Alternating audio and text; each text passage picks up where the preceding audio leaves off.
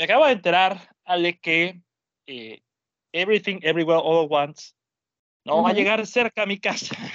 No me digas. No, no, no. Cuando me di cuenta, vi los horarios, dije eh, que la van a mandar a, al cine Cinépolis de Garzazada. Tú que eres de México, te comento. El Cinépolis de Garzazada es el Cinépolis que yo recuerde, el Cinépolis más antiguo de la ciudad. Creo que, si mal no recuerdo, unos 25 años tiene ese cine. Ok. Y las reviews de Google me lo confirman porque dicen, este cine huele a viejo. Entonces... ¿Y si está, tú que te acuerdas de sus instalaciones, está muy viejo? Pues no sé, nunca he dado, yo sí sé dónde está, pero nunca he pisado un pie en ese cine, nunca, pero ese es el cine en el que salen todas las películas, la mayoría de cine caníbal, incluso ah, El hoyo en la cerca, también la van a, la van a poner ahí. Poner ahí, ok. Pero me queda a, ¿qué serán? Dos horas de mi casa. Ok. Y para pues pasar por ahí, pero para pasar por ahí voy a terminar navajeado porque tengo que pasar por diversos barrios, o sea. No, sí te queda muy lejos, Dave. No, con razón, y qué bueno que ya la viste antes, porque por más que, o sea, yo estoy de acuerdo contigo con que hay que apoyar a las distribuidoras, pero es una grosería. Ese es el, lo más triste. La película se llama Todo en todas partes al mismo tiempo y no se va a preestrenar en todo en todas partes al mismo tiempo. ni siquiera en todas, en todas partes, aunque sea, pero ni eso. Ay, baby, qué coraje. ahí donde yo quisiera, Plaza Sable del cine abandonado, aquí era tu oportunidad para al menos, o sea, a mí, me, ahí me queda a media hora de perdido, pero no, no. David, prométeme una cosa, que cuando vayas al cine abandonado le vas a sacar una foto para que yo lo conozca, por favor. O pasarte fotos de cuál es ese cine abandonado. O sea, yo ya no he ido ahí desde hace siete años, pero puedo, puedo pasarte fotos que están ahí en Google. Por favor, por favor, porque no me lo imagino. Me, me, me mata de risa que Crista. Es que ese lugar son cinco pasillos, son cinco pasillos en sí. Antes, pues era, se estaban llenos de muchas cosas, de mix-up, librerías, este, ropa y demás. Ahora solamente vive el boliche y el cine. Los otros pasillos. O sea, de plano se vació. O sea, ya no hay nada de tiendas de plano se vació, exactamente. o sea, ya es que tiene pegado otro centro comercial al lado que ese irónicamente lleva desde antes, las Plaza lleva como tres años de diferencia, pero la otra, no sé si es por pereza o quieren ir eh, al directo, no sé, pero ya nadie va ahí. Ok. Ni yo, no, no, no, no he ido desde hace siete años, te digo. Entonces, claro. ¿qué te puedo decir? Este, solamente vive mis recuerdos. Sí. y en las fotos de Google que me vas a pasar para saber de qué se trata eso. No, el video supuestamente paranormal que hicieron ahí en, en la noche es como que no pasó nada, pero está. Ah, oye, suena interesante, sí suena muy interesante. Pero ahí, ah, Ahí habían, habían buenos recuerdos, ahí sí, sí habían buenos recuerdos. Me imagino. Pero ya también es que ya los malditos, maldito Diamond Field, o sea, tiene razón, o sea, hay que apoyar a las distribuidoras, pero también que nos apoyen a nosotros, o sea, Garza está por la carretera nacional, se puede decir que otro centro de las zonas ricas de la ciudad, pero, o sea, prácticamente pues sí, es, creo que es el cine más viejo de, todo las, de toda la ciudad. Creo. Entonces, sí, porque es que ese sí es un cine, no es un centro comercial. Ese sí es un ah, cine. Son solo cine. Es un puro cine. O sea, no. Está rodeada de centros comerciales el, eh, la avenida, pero lo que persiste ahí es ese cine. Entonces. Ok. Por eso, pues sí, sí tiene materia de cine viejo. Porque, claro, tiene como la estructura de, del Cinepolis antiguito. Ah, ok, ya, te, sí te entiendo. Irónicamente, esa es la sala de arte, parece la cineteca ese lugar. es que lo que sí son, o sea, lo que me ha tocado escuchar de ti y de Osva, sí, sí está cabrón, porque de verdad le viajan mucho para acomodar una película de que es poco distribuida. Cuando también el otro día Osvaldo se fue así como de voy a ir al cine y es un acontecimiento porque de verdad que él vaya al cine sí requiere horas de viaje, horas. Sí, fíjate que otro cine que me hubiera gustado que la pusieran era el de Pabellón M. Pabellón M tiene su propio cine. Yo conozco Pabellón, no, bueno, voy a corregirme, yo no conozco Pabellón M, pero sé que es muy famoso porque además ahí está lo de los conciertos y todo, ¿no?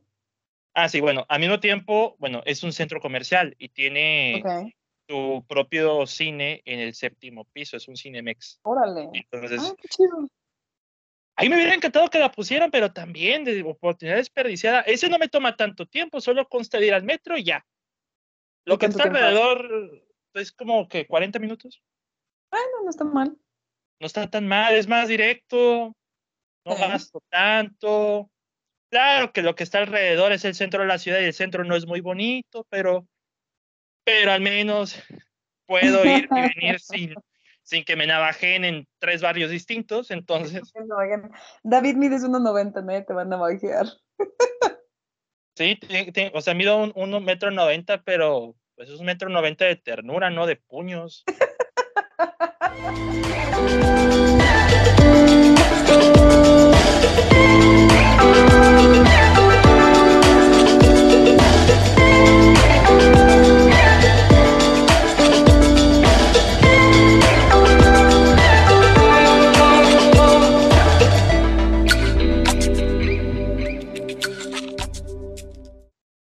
Bienvenidos amigos nuevamente a la Cueva del Cine. Mi nombre es David Cavazos. Es un placer estar con ustedes en este nuevo episodio, un nuevo episodio de actores. Y como ese episodio de actores, o en este caso, actrices, pues nos acompaña la icónica, pachangueada y siempre venerada Ale Vega. Qué bonita presentación, David Cavazos. Muchas gracias. Ya cansada de pachanguear, efectivamente, pero siempre un placer estar por acá y sobre todo para echar chismecito contigo, reunirnos y disfrutar sobre, de, estos pequeños homenajes que les estamos haciendo a nuestros actores favoritos. Así es, mis estimados. Eh, para esta cuarta temporada, pues no podía faltar episodio de homenaje. Ya tuvimos a Paul Dano, a Dan Driver, y no, amigos, no es, presión, no es presión social ni nada por el estilo. Que nos dijeran, no, que David este, habla de puros hombres y luego blancos y luego, saludos, sinaptosias. sí, es cierto, o sea, sí estuvimos muy señalados en ese momento. Sí, yo dije, espérense, si no, no escucharon el final, que hay que hablar, hay que hablar de Kate Blanchett, por ejemplo. Entonces, que esa estaba peleada con la que escogimos para este episodio. Pero. Efectivamente. Pero ya saben cómo la gente solo se enfoca en lo malo. Lo primero que ven, lo primero que olfatean, entonces.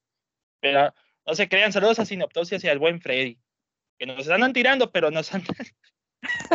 pero esperemos que así nos hagan promoción ahora que vamos a hablar de esta actrizaza increíble. En efecto, dale, porque hoy vamos a hablar de Tilda Swinton. Hoy toca hablar de la icónica archirreconocida y siempre amada, Tilda Swinton. Yo, pues mira, te voy a decir, este episodio, estos tipos de episodios de homenajes de actores es siempre terapéutico porque siempre me regresas al pasado. Siempre me regresas al pasado, ya sea con Paul Dano, con Adam Driver y con Tilda Swinton, no es la excepción.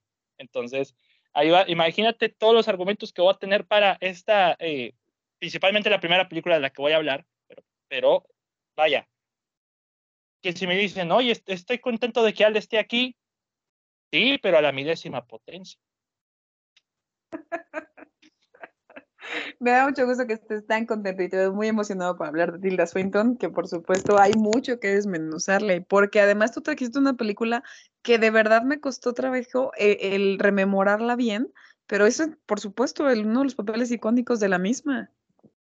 Sí, el papi, me imagino que ya sé que cuál estás hablando, pero es el papel con el que la conocí. Siempre conozco a la gente inconscientemente desde los siete, seis años, no sé cómo, cómo le hace mi memoria para retener todo eso, pero, eh, o sea, yo creo que es la enorme cantidad de datos innecesarios en mi cerebro. Eso es lo más. Óyeme, pero no son innecesarios, es lo que ha traído tu contenido acá, entonces han sido muy relevantes.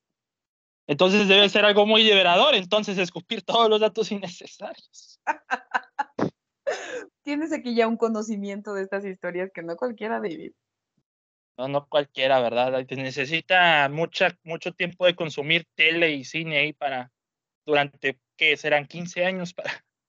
para inversión para conocimiento, o sea, ya es una educación prácticamente. Y ese tipo de educación no cualquiera la tiene, pues, no cualquiera la tiene. Y ese tipo de retención tampoco. Entonces, Ale, iba, iba a decir los avisos parroquiales, pero eso yo creo que ya lo hicimos fuera de micrófonos, que nos agarramos una tremenda plática fuera de micrófonos, pero eh, honestamente no tengo avisos parroquiales esta vez. O sea, no, nada de nada, nada que, que digas, creo que yo todo ya lo cometí contigo fuera de episodio. Entonces, Bueno, podemos recomendarle a la gente que te siga escuchando en Relatos Inoportunos y que no se pierda los, los episodios semanales de, este, de la Cueva del Cine, de este podcast que estamos este, haciendo hoy. Es, Ale ya dio los avisos parroquiales por mí, pero qué bueno que me lo recuerdas, porque ha sido una semana muy productiva, pero pues también para pasar a, a mencionar, ya lo había comentado en el episodio pasado, pero pues para que sigan al podcast de Relatos Inoportunos, para que escuchen debajo de ti. Ale ya lo escuchó, ya lo recomendó, lo describió de la manera que nunca imaginé que lo iba a describir. O sea, ni siquiera a mí se me había ocurrido describirlo de esa manera, pero... Así fue, Dave, así, sin dar spoilers, pero al punto. esas fueron cosas muy importantes que a mí me parecieron de los episodios fíjate, cuatro años de tener esa historia ahí en el congelador y que me lo describan así, es un honor, es un honor, sin duda alguna. Pero como no he comentado la historia en sí, como de introducción o conclusión, pues sí es una historia no personal, sino simplemente eh, es la magia de relatos inoportunos, ¿sabes? ¿Por qué, eh, ¿Por qué el significado de este podcast? Muy sencillo tanto para mí que es difícil que alguien lea alguno de mis trabajos ya, o, es, o lo escuche, porque no tiene tiempo, por eso inoportuno. A los protagonistas, a todos los personajes, a la, a la gran mayoría, tal cual, siempre les ocurren relatos inoportunos. Es mi propio Love, Dead and Robots. Y me pongo a pensar. Sin duda alguna. Es, yo creo está muy bien, ¿no? Justo, justo lo acabas de mencionar como, como un compendio, como un compilado, y está muy interesante porque Relatos Inoportunos van a encontrar una variedad de historias, como la ven en Love, Dead and Robots, y si les gustan este tipo de historias que son relativamente cortas, pero que sí van al punto que hay variedad, pues ahí está. Como una de las próximas historias que voy a sacar también de nueve capítulos llamada SOIT o SOIT, que es eh, el nombre del título, que miren, no voy a detallar nada, pero yo me inspiré, yo para crear esta historia, se me ocurrió una vez que vi The Lost Boys de Schumacher.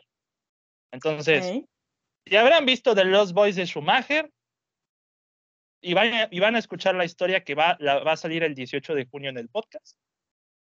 Van a darse cuenta de a qué cosa voy a estar homenajeando de esa, de esa historia. Entonces, es a comparación de Debajo de ti, que es un drama, SOIT es un desmadre. Es un desmadre. Muy bien, ¿ves? Hay variedad. Hay variedad, hay variedad. También falta otro cuento que ya lo puse en el blog que se llama Have a Nice Day, que esa es una representación personal del mundo Godin. Entonces. Una representación eh de que a veces, a veces hartan a David, así que aguas. Aguas, aguas, o sea, no, no, no me hagan enojar, por favor, porque si no va a pasar lo de ese cuento. No me hagan enojar. Pero yo sé que Ale nunca va a hacer eso en la vida, por eso yo estoy contento ahorita. aquí estamos precisamente para hacer mancuerna y llevarnos muy bien, David, no hay más. Perfecto, Ale. Y vean, nos llevamos bien que ya hayamos tres episodios en menos de qué. ¿De qué serán? ¿De dos meses? Más o menos, dos meses. ¿Ves? Es más, ya, yo pensé que no iba a haber avisos parroquiales, ya los diste por mí. es que era el preludio para que ahora sí ya vayan a esos contenidos y ya vengan a escuchar el nuestro ahorita. Perfecto, Ale. Y pues, ya no se me ocurre qué más decir aviso parroquial. Yo creo que... Creo que ya te puedes arrancar con tu primera película. sí, no, tú primero, tú primero inicia con tu primera película. A no ser que quieras que yo inicie porque técnicamente no sé si tú tengas alguna.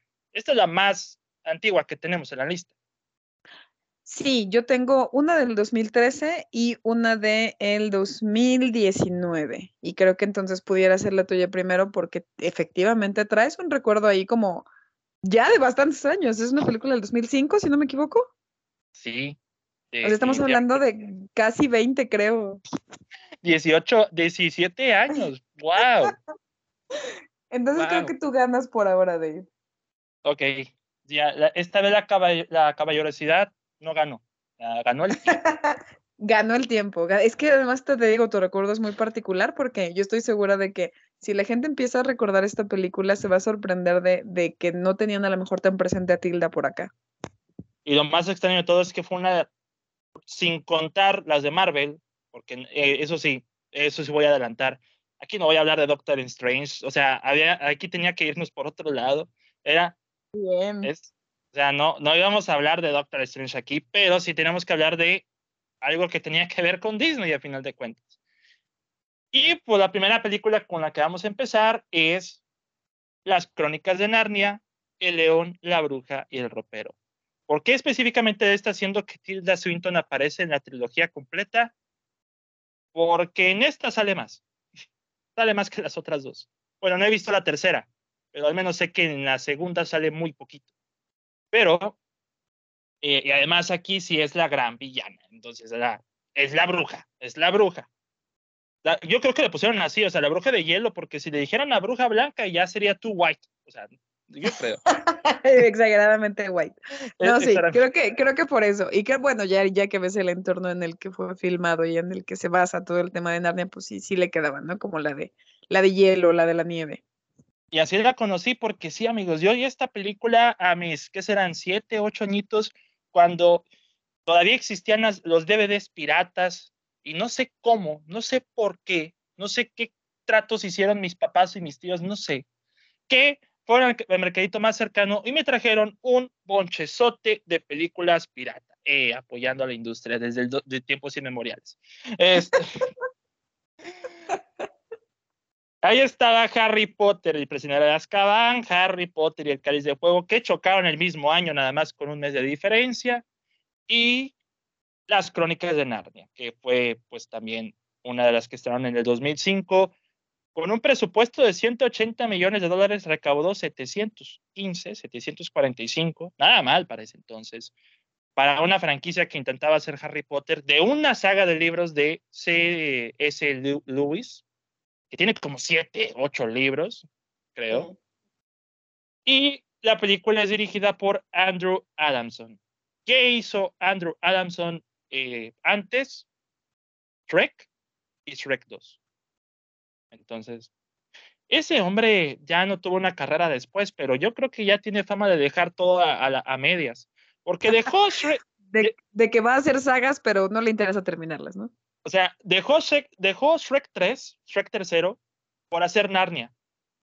Adamson hizo la primera de Narnia, la segunda El Príncipe Caspian, y ya para el tercero es otro dude.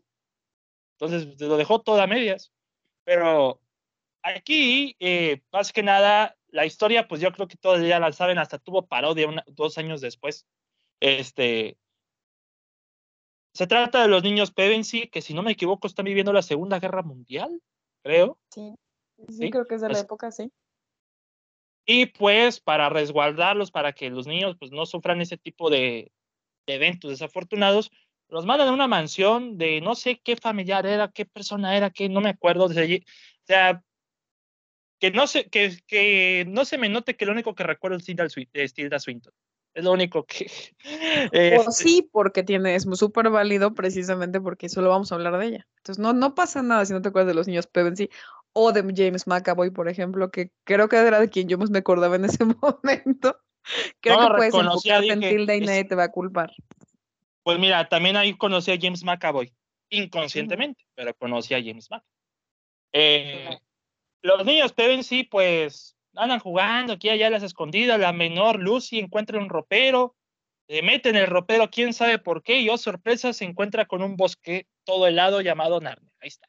Esa es el, la trama de las crónicas de Narnia.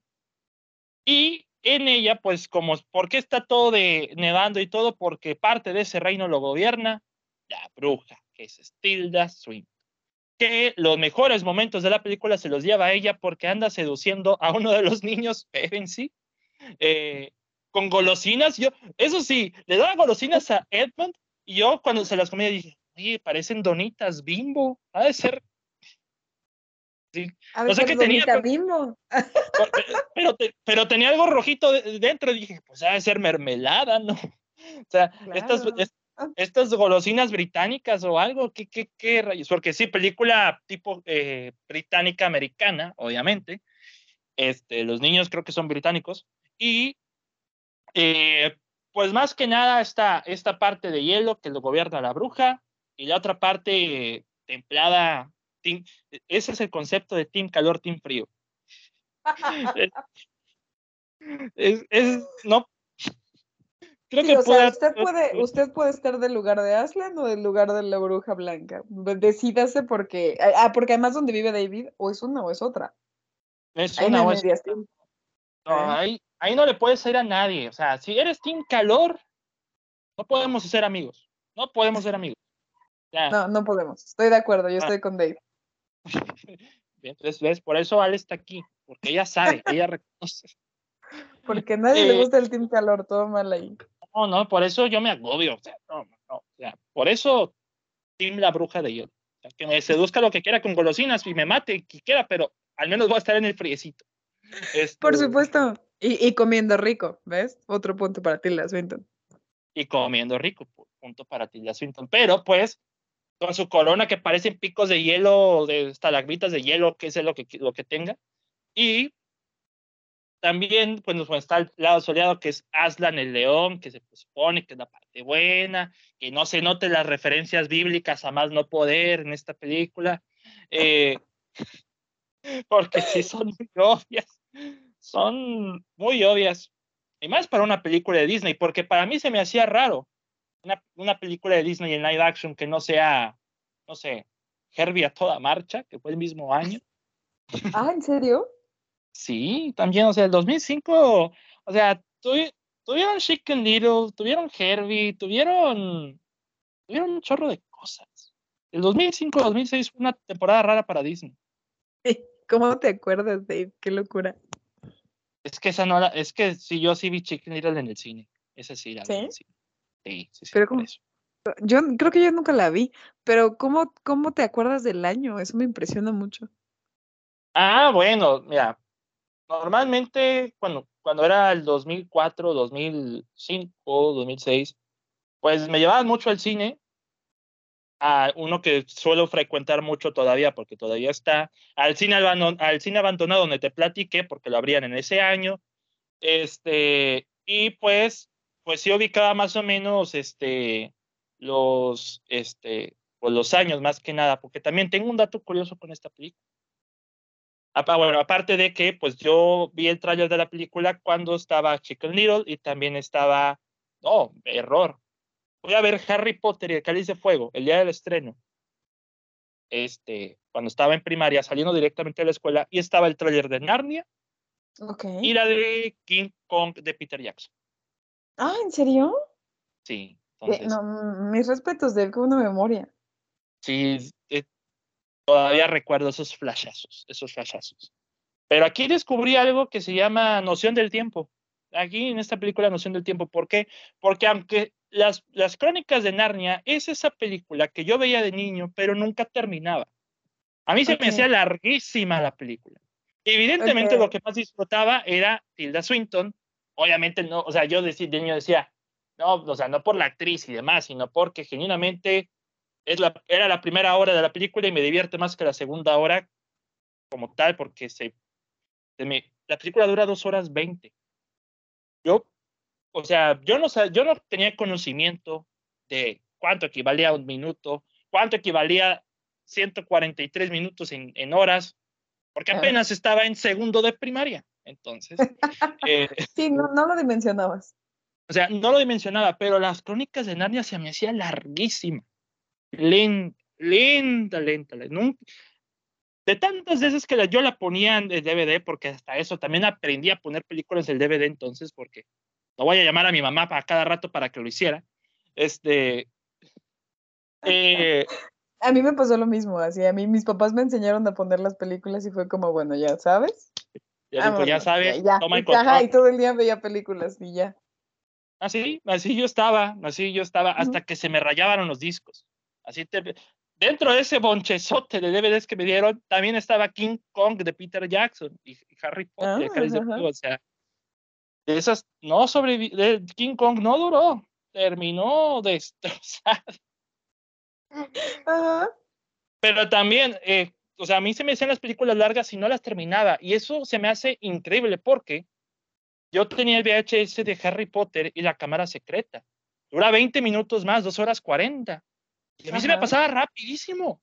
O sea, se me pasaba rápido la película. O sea, cada vez que la pongo, la termino. Cada vez que la ponía, la terminaba. Y duraba más que las crónicas de Narnia.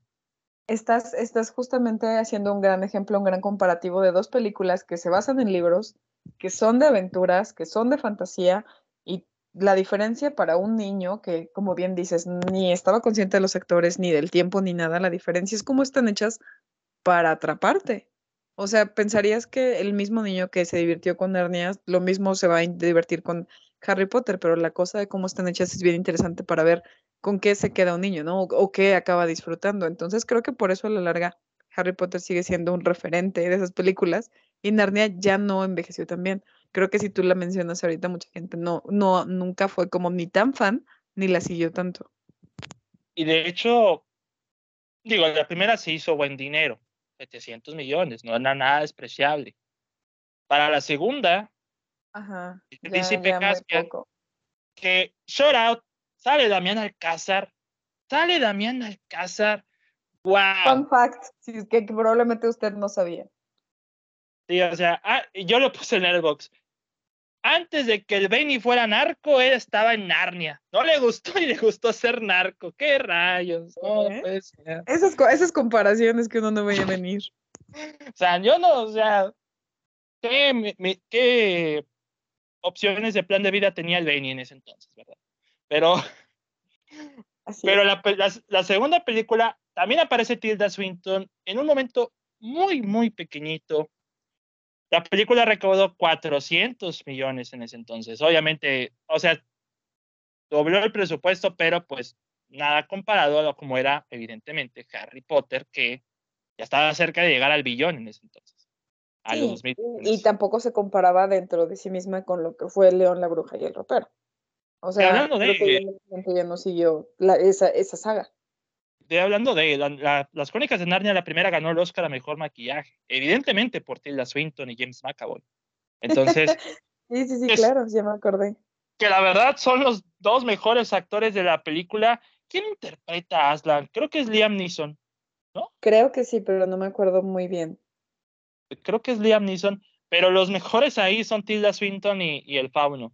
Porque me, me Sí. entretenía mucho esta parte de, de que secuestraban, secuestraban al fauno, de que la bruja Tilda Swinton seducía al pequeño Edmund mm, para pasarlo al su lado oscuro, algo así. Sí. Es como, se podría decir. Esos cuatro niños no trascendieron en ningún lado, por nada más ahí los van a reconocer. Eh, Ajá, o sea, es que los que únicos digo, sea, ahí. Si tú comparas eh, esta película que tendría que ser una especie de Harry Potter por su, por su base, pues acaba, acaba como que va decreciendo conforme pasa la saga y no llega tan bien, pero creo que tú lo viste desde que estabas chiquito y ya también se te hacía tedioso ver la película completa. Cuando salió el príncipe Caspian no la vi en el cine. No, ¿También la viste la- este, en tu casa? no, yo creo que tardé años en verla. Recientemente la pasaron en Canal 7, fue la única vez que la vi completa. o sea, Eso dice mucho de la película. y la tercera que se llama El viajero del alba o La travesía del viajero del alba, creo. No la Ujú. vi, nunca la vi. No, yo tampoco la vi. Ujú. Y, es, y el motivo del por qué ya no continuaron con las películas, uno diría, bueno, es por el dinero, ya no recaudan lo que deseen. Bueno, el detalle es que la productora perdió los derechos de Narnia, entonces por eso expiraron, expiró el contrato y ahora Disney está trabajando, eh, ahora sí, en una serie de ¿En serio? Sí, eso es lo que estaba leyendo, porque sí, hago investigaciones para el podcast, entonces es más que nada. Muy bien, como debe de ser. No, fíjate, eso también sí es cierto. A, a favor de, de Disney tengo que decir que se ve que les está funcionando cañón el hacer series y lo van a seguir haciendo. Entonces, pues sí es para darle una oportunidad a estas adaptaciones. No, es, no me parece mal, pero igual tampoco me parece como que Narnia lo necesite, ¿no? No sé.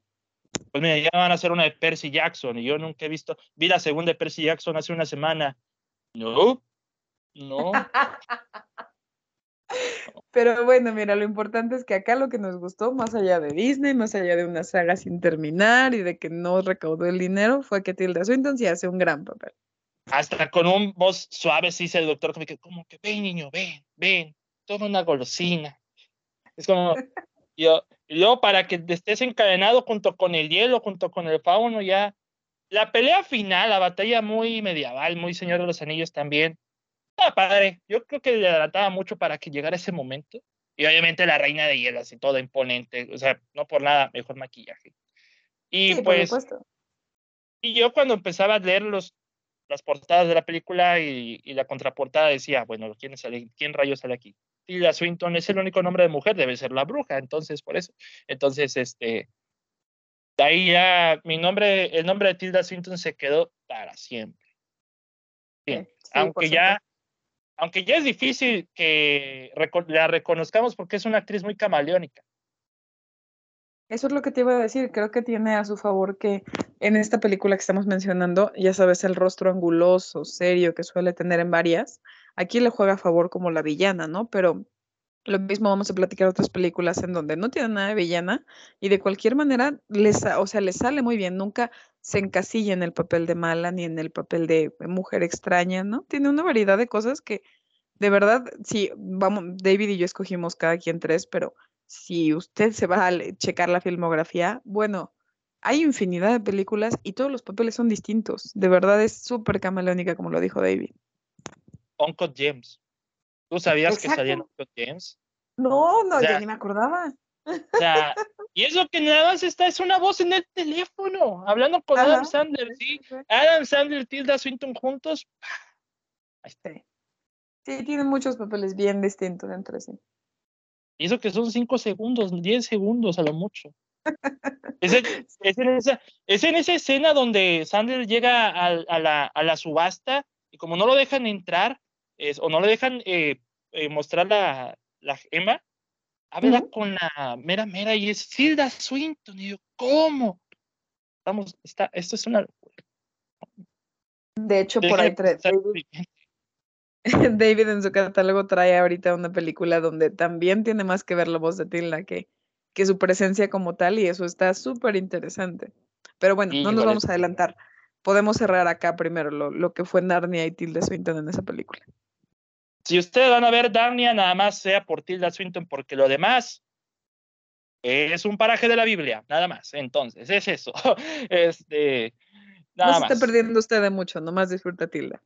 Para que la película de Disney del 2005 y 2006 más exitosa sea Las Crónicas de Narnia, es porque ni las animadas lograron salvar el negocio. Entonces, es, eh, sí estaba, estaba rudo el asunto. Pero bueno, Muy. Ahí está la sesión terapéutica del David terminada. David conociendo películas eh, extrañas desde tiempos inmemoriales. Como en esta saga de actores y actrices que hablamos y recordamos muchas cosas. Efectivamente, sí, uno, uno escarba y hay cosas muy buenas todavía. Mi estimada Ale, continuamos contigo y mencióname cuál es tu, tu- ahora sí tu primera película.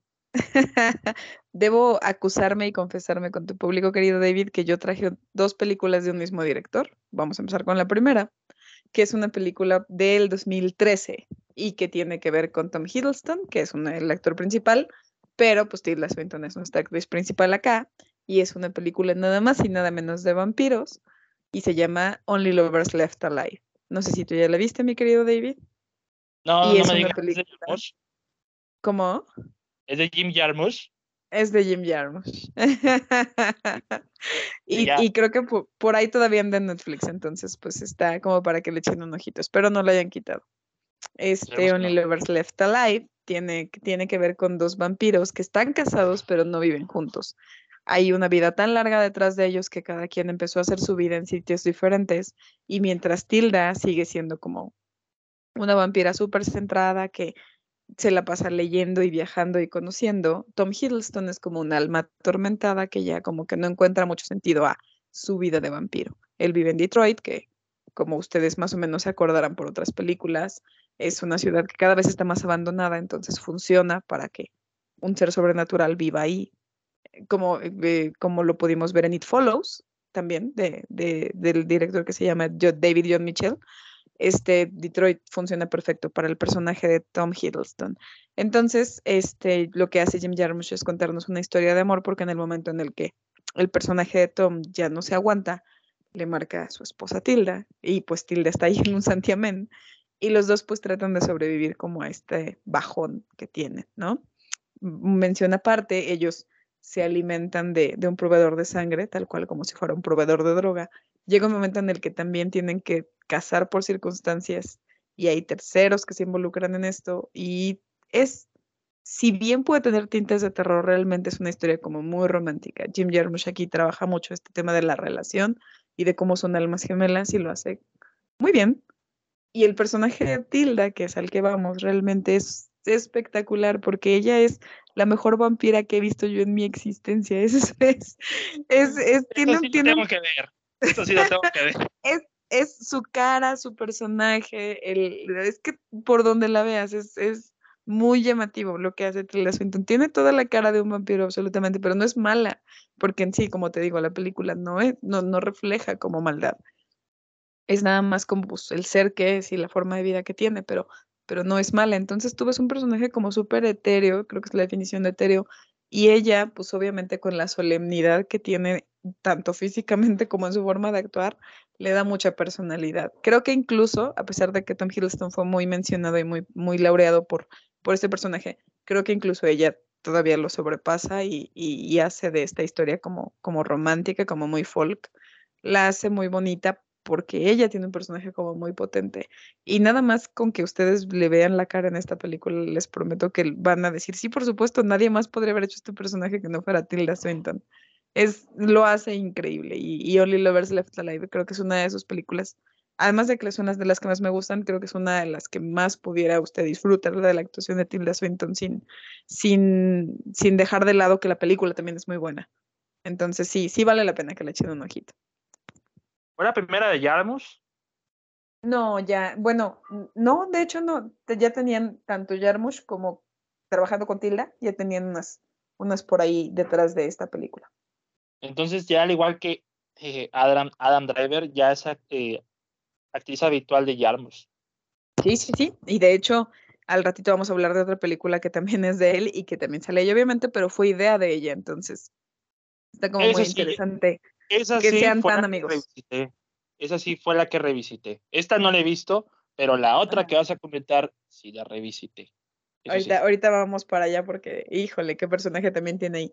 Pero sí, sí revisen. Digo, tiene más con Jarmusch, pero creo que este, este protagonismo en particular que tiene acá está muy interesante, tanto dentro de la historia como que Tilda es la mejor vampira que van a ver en la vida. Aquí puedes aplicar, aquí puede haber una sección como la de la Fonda Cinefila con Alberto, de por qué no le gustó a Alberto cierta película. Aquí sería, oye David, ¿por qué no viste esta película? Entonces ya todo va a responder por tiempo. Y porque no. sabía. Eh, David, es que aparte tú ves muchas cosas, o sea, yo no sé cómo sacas tiempo para ver cosas. No, ni yo sé. Mis, mis hermanos también me lo preguntan, ¿cómo diablos le haces? a veces tengo que ver dos cosas al mismo tiempo para que todo cuadre, si tengo algo que entregar antes. Entonces, o sea, es un equilibrio perfectamente balanceado. Sí, no, no, no, querido, escucha, usted no, usted no lo sabe, pero acá el David, aquí entre nos se le hace, se le hace mucha mención de, oye, ¿cómo ya viste todo? Es impresionante que ya te entienda adelantado lo cosas que no han salido, que nadie ha sacado, que no se han visto. Él ya las vio, ya hizo reseña. Es, es, es muy chambeador el David. Ahí el patrón Freddy no ha sacado todavía review, la review que hice de Everything Everywhere All at Once. La tiene guardada desde hace tres meses. Entonces, por eso no le la de... Él hasta que, eh, hasta que esté la, la presentación oficial de la película, ¿no? Que creo que se estrena por ahí del 23, ya se va a animar. Sí, ya. Y me dijo que la va a sacar este viernes a raíz del preestreno. Ah, Entonces, ah, perfectamente. Ah, ahí está, mira, estaba esperando o sea, que ya se preestrenara. Pero no, Por eso no le pasaba la de Cronenberg, porque esas, quién sabe hasta cuándo la vayan a poner, si es que la cineteca se la traba a poner. Sí, justamente, no, y capaz que de que, que llega Cronenberg, pues, o sea, se le va a olvidar que hiciste una reseña, entonces, mejor Esa- espérate.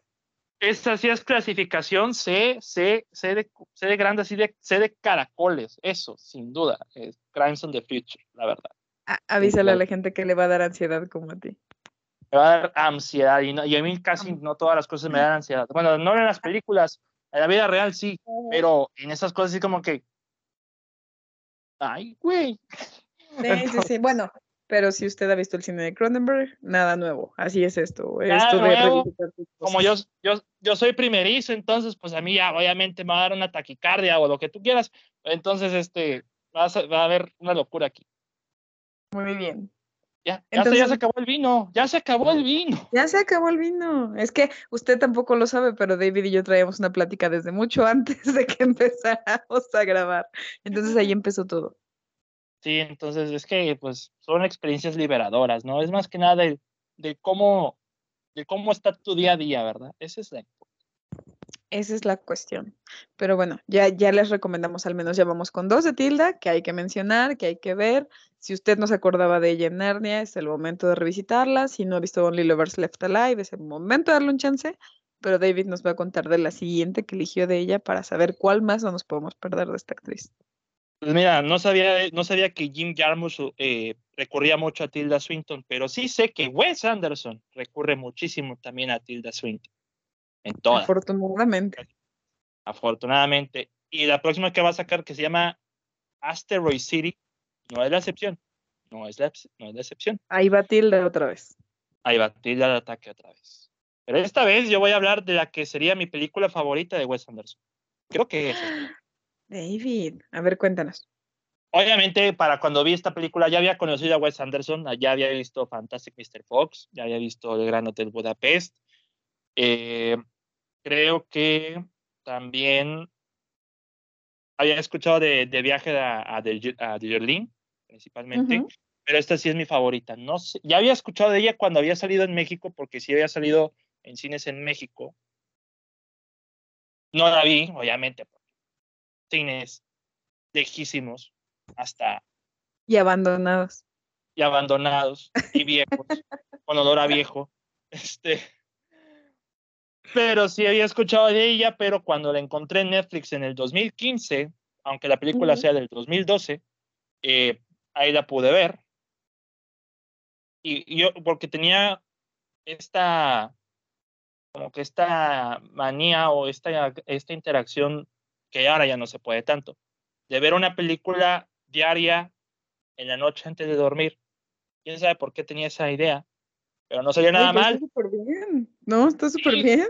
Pero qué contraste tenía, porque la noche anterior había, visto psicosis y ahora. y ahora. Dijiste quiero ver exactamente lo opuesto a psico, o sea, lo opuesto. Y estoy hablando de Moonrise Kingdom. Un reino bajo la luna. Y wow. Wow. Primero que nada, yo, o sea, yo ya conocía el estilo de Wes Anderson, ya sabía lo que iba a ver. Aunque en un principio, cuando escuché la película, no sabía que era de él. Yo escuché de, Wes Anderson hasta, ¿qué será? El 2013.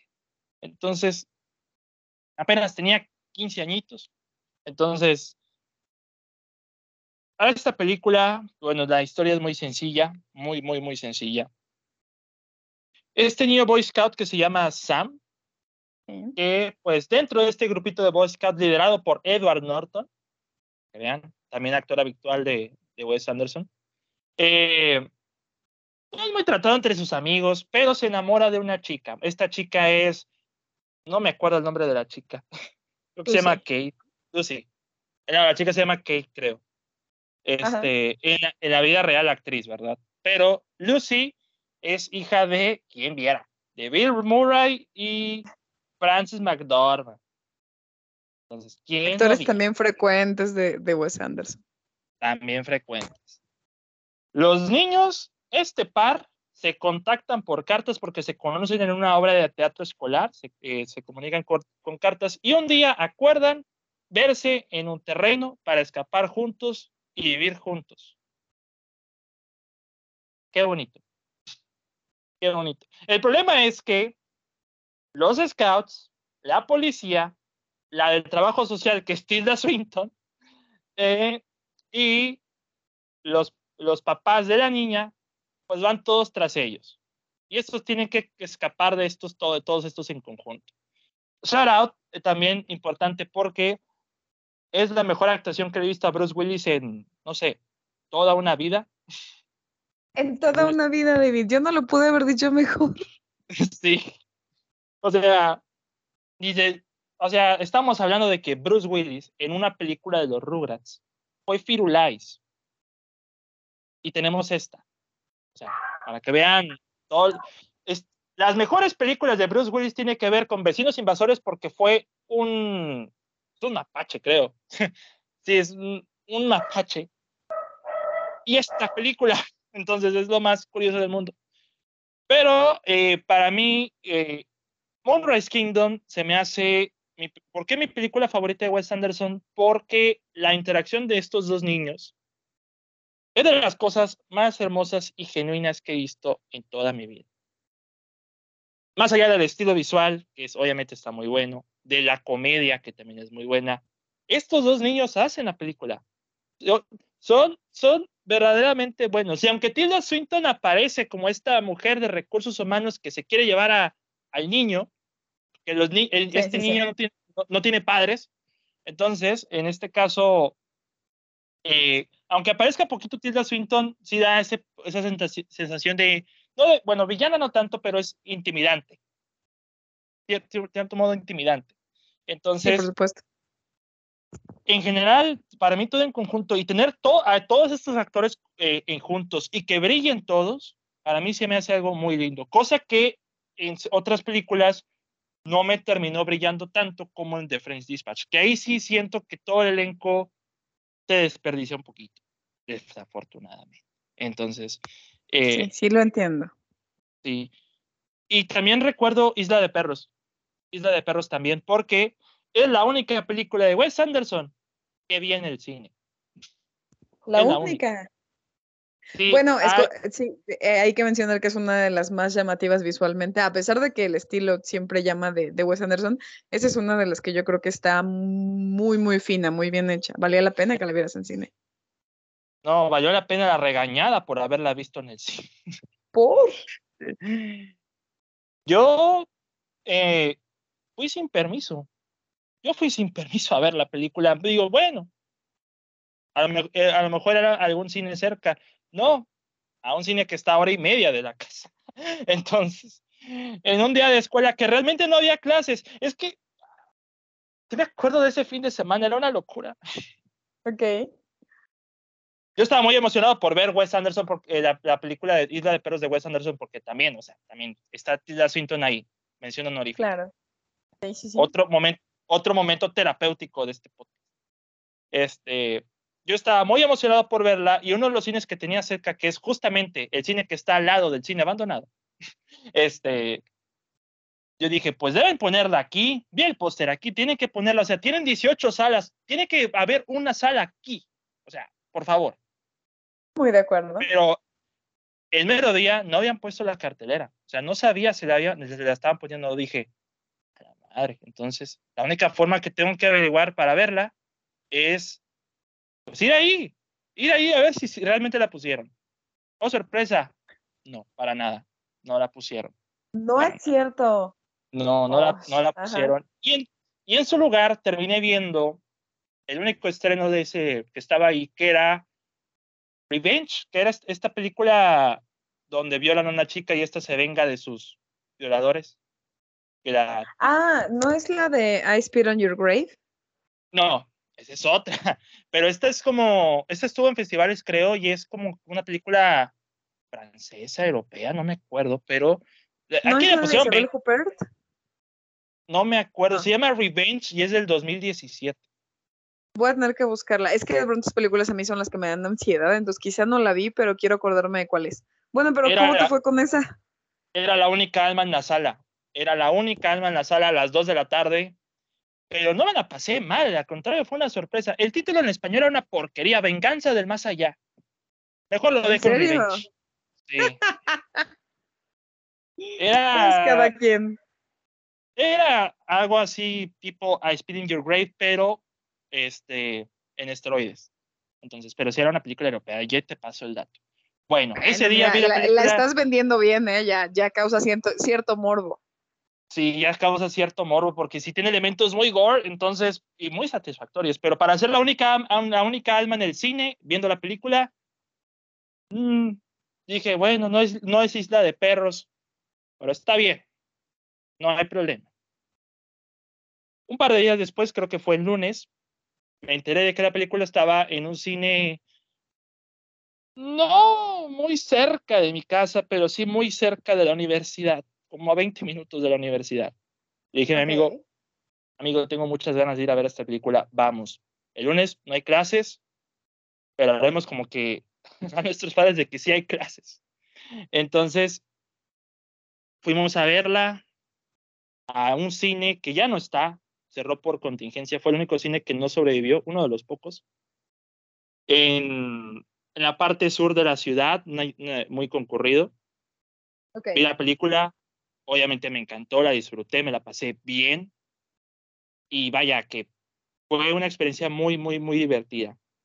El problema es que mis papás no sabían que estaba ahí, no era el plan, entonces pues sí, claro. se dieron cuenta. Se dieron por... que no estabas en la escuela. Sí. Y se dieron cuenta por las fotos de mi amigo. Entonces es como, ups. Entonces es como, para eso pasaron dos días después. Y yo, yo como ¿En que... ¿En serio? Y es como, oh, ok, ya no puedo hacer esto tan seguido. Porque hacía la O hacía. que no suban las fotos y no es mucha molestia. Por eso, cuando voy al cine solo, no es tan molesto. Yo fui igual un viernes a una double feature, única vez que hice un double feature, y me te qué contraste, qué contraste, Ale. La región salvaje de, ¿cómo se llamaba? Amat Escalante. Amat Escalante, sí. La región salvaje, en su día de estreno, y la última entrega de Maze Runner. sí, Ese sí fue, estaba contratante. Ese fue mi double feature en viernes, en un día que supuestamente tenía clases, pero no dije, bueno, en televisión vi la región El Salvaje, dije, debe estar interesante esto, vamos a verla. Oh, genial, a las, a, en la tarde, única alma en el cine viendo la región salvaje. La otra persona que estaba ahí se fue. Entonces, eh, ¿en serio? Bueno, es que es una película eh, sorprendente. Y luego ya se terminó, me metí a otra sala mientras esperaba la otra que estaba Call Me By Your Name y luego dije, bueno, pues vamos a esperar 20 minutos de esta y luego ya Maze Runner, quedó genial, toda la sala llena. Órale, qué padre, entonces, bueno. Ahí. El punto es que no vayan al cine sin permiso y cuando están en la universidad o, o, todavía viven con sus padres porque no vale No, no, no. Sí, bueno, vayan. vale la pena la película, vale la pena la película, pero eh, que no se den cuenta después, pero valió la pena ver, ir hasta el sur de la ciudad, a una hora y media de tu casa, para ver Isla de Perros? La verdad, sí. Por supuesto que sí. Vayan, vayan y escápense. La escuela nunca es tan importante. Se van a acordar más desde el día que fueron a la película que del día que fueron a las clases. Solo no suban fotos porque les va a pasar lo que a David. Sí, no, no es una mala idea. No, no, no. Esa costumbre la apliqué hasta el 2019 porque ya hasta el 2019 llegó a su punto máximo. Entonces, no, fue una locura. En entre el 2017 y 2018, escapadas y escapadas y escapadas y escapadas. Ni hablar. Ah, ¿en qué estábamos hablando? Ah, vale sí, así. El punto es que cuando con Wes Anderson sí es uno de mis directores favoritos. Me gusta mucho que Tilda Swinton salga en estas películas aunque sean roles pequeñitos, pero lo que, y bueno, no es una protagonista aquí, pero el hecho de que siga apareciendo en, en, sus películas es agradable de ver. De hecho, también fue lo que más me gustó en The Friends Dispatch. No solo, o sea, la estética ya es por default que es bueno. Eso ya lo sabemos todos. Pero también te, tiene que disfrutar los personajes, las, las interacciones. Y por eso en Moonrise Kingdom, cuando vi que estos niños como que empiezan, hacen su, de campaña, que, que duermen juntos. Yo dije, wow, o sea, cómo pasé de psicosis a esto, pero estoy, yo voy a dormir feliz, voy a dormir súper feliz. Sí, no, sí te entiendo. no, y, creo que particularmente en la filmografía de Wes Anderson, eh, en Moonrise Kingdom tiene mucha dualidad, o sea, lo que platicaste, por ejemplo, de Isle of Dogs, me parece que a todos nos gusta, me parece que incluso de French Dispatch eh, goza de, de, esta categoría que solo le puede dar Wes Anderson, pero Moonrise Kingdom en su tiempo, primero que nada era un coming of age, como muy rebelde, ¿no? Porque hablamos de, estas, de estos chicos, no solo que se escapan, sino que tienen una, una, una relación amorosa a sus 14 años, unos cuántos años tienen por ahí o menos. Tenían 13, 14 años. Se, vuelven como estos novios de manita sudada que, que, a lo mejor es algo extraño de ver en películas de Wes Anderson, ¿no? Pero la estética es muy bonita, los actores, ya hablaste de Edward Norton, ya hablaste de Bruce Willis, Tilda Swinton, obviamente, como la de servicios sociales. Eh, todo, todo esto le da una atmósfera como muy interesante y así como fue criticada por estas partes del Coming of Age, también tuvo muchas, muchas cosas muy buenas porque fue nominada a varias cosas, ¿no? Creo que estuvieron los Independent, los Golden Globes, los Oscars, entonces sí, sí, pues a la larga se volvió una de las más icónicas de, de Wes Anderson y este y uno de los papeles dentro de los que ha hecho Tilda con él, me parece que este es el mejor, creo, porque como bien dijiste, la de Isle of Dogs, desafortunadamente su cara como tal pues no la ves nunca. Y en la de The French Dispatch hay tantos actores y hay tantas historias sucediendo al mismo tiempo que difícilmente te puedes centrar en Tilda. Entonces acá me parece de, de las representaciones que tiene con el director, la que más nos puede llamar la atención de, de sus y todos los personajes lucen, todos los personajes lucen, o sea, a todos los que le están correteando a este par de niños están, están bastante bien logrados. Esa escena final, cuando están ahí trepándose en esta, en el techo, en el tejado, ahí está lloviendo con rayos. O sea, también se siente una, una vibra muy, muy de humor, muy Wes Anderson, porque siempre digo, Wes Anderson tiene su propio humor, tiene muchísimo humor. También está Rushmore, que Rushmore también, se, o sea, no está, no está Tilda Swinton, pero a mí me encanta porque también lo aclaré aquí, que pedo con las obras escolares de, ese, de Jason Schwartzman, o sea, no manches. O sea, sí. El show de Escareta que fui en Cancún tenía tanta producción como estas obras. esa, esa era la versión escolar de Salvado, Salvando al Soldado Ryan, o qué rollo, no sé. O sea, Apocalypse Now, no sé. Wow. Sí, pues, digo, creo que por algo también Schwartzman se ha vuelto como el, el icono, yo, yo diría que el icono de las películas de Wes Anderson, ¿no? Yo creo que entre él, Bill Murray y, y sí, Francis McDormand. Creo que también.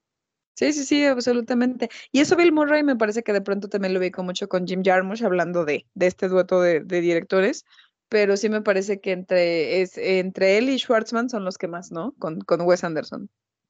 Sí, entre más. Pero yo creo que ya después de mi sesión terapéutica que tuve otra vez, yo pensé que no iba a tener más. Pues vamos a pasar a la, a la otra de Yarmus para, que, Hablando del director para. Ya lo habíamos comentado, pero, pero hace falta. Aquí para remarcar. y esta, esta es una película que David nos va a dar retroalimentación porque hasta la revisito para esta, esta conversación.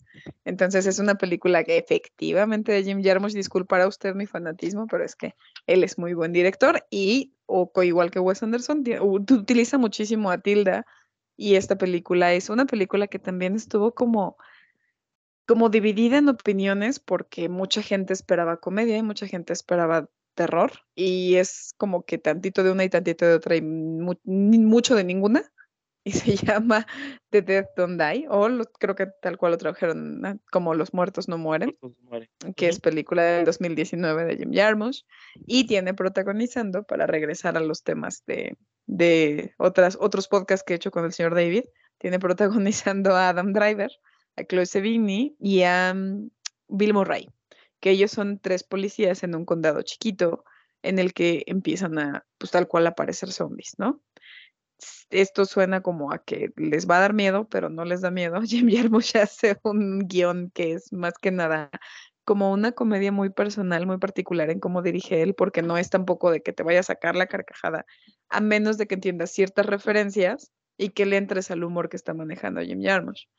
Traje esta película aquí al podcast del señor David Cavazos porque Tilda Swinton es no un personaje principal y sin embargo se roba la película en muchísimas partes porque es una mujer que para esto parece que proviene de Escocia, que maneja una funeraria, pero trae una espada de samurái y no quiero spoilear nada, pero en algún momento se la llevan y cómo se la llevan es una locura. Entonces, todo el personaje que le construyen a Tilda a partir de lo que hace Jim Jarmusch con esta persona que es como de, yo les voy a ayudar a aniquilar a los zombies, pero es una señora que maneja una funeraria, pero tiene vestuario de samurái. Es, un, es una cosa impresionante.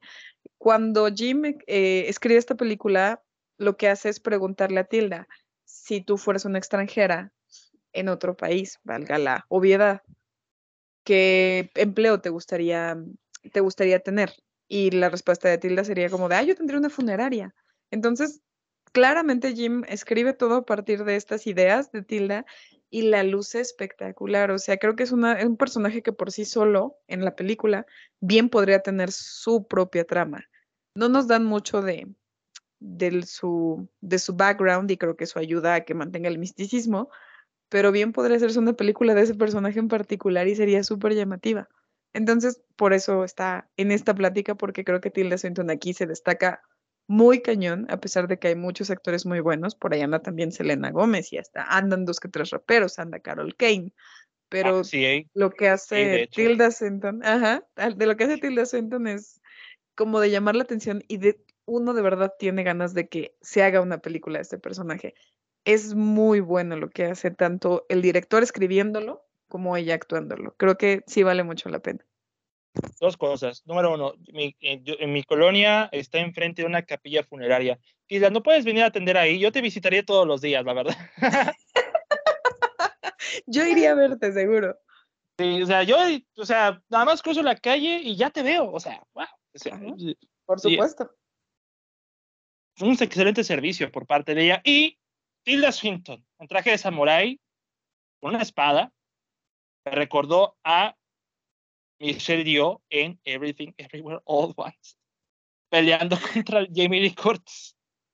Entonces, Recuerden que ya próximamente la podrán ver en sus cines. El David ya la vio y les puede recomendar que sí está muy buena. Sí, es la mejor película del año, sin duda, sin duda alguna. Eso sí, sin duda alguna. Pero ya ahora que la revisité, porque a mi papá le encanta esa película, a mi papá la disfruta. ¿Cuál? ¿La de, dónde hay? Sí, Ay, no es cierto, qué padrísimo. Sí, o sea, nada más por él la vi cuando la revisité porque te digo, ese servicio que contrató para ver las películas tenía The, Dead Don't Die en 4K, entonces por eso la de que ah, vamos a probar el 4K y, pum, terminó viendo toda la película otra vez, entonces para variar. Oye, qué chido, qué padre que le haya gustado, qué emoción. Entonces, este, es la segunda vez que la ve. Yo creo que van tres veces que la ve y hasta a mi mamá le gustó. Hasta mi mamá y es como, ¿qué efecto causa, causa Jim Jarmusch en esta casa? Siendo alguna. Ay, qué cool, qué padrísimo eso. Y yo cuando la vi, ya vi más detalles, eh, o sea, ya desde que vi la gorra de Steve Buscemi que dice Make America White Again, es como que, y al lado está un afroamericano, es como, esto... Claro, o sea, Justo, eh, justo estás mencionando un ejemplo muy claro del tipo de humor que tienes que esperar. Sí, es como, o sea, yo se los dije eh, con el episodio de, de, Adam Driver. Este es cine de autor en su máxima expresión. Es como Wes Anderson. Wes Anderson tiene su propio estilo de humor. No todo van a cachar. No es como el humor británico que eh, ese cambia a, a cada rato. No realmente, pero en este caso, Jim Jarmusch tiene su propio sentido del humor. Uy, perdón. Y, y en este caso, pues, vaya. Cuando vi la película de nuevo, sí me di cuenta del ritmo lento que, que tiene. Y sí se siente, se siente muchísimo el ritmo lento, pero no es algo que a mí me perjudique.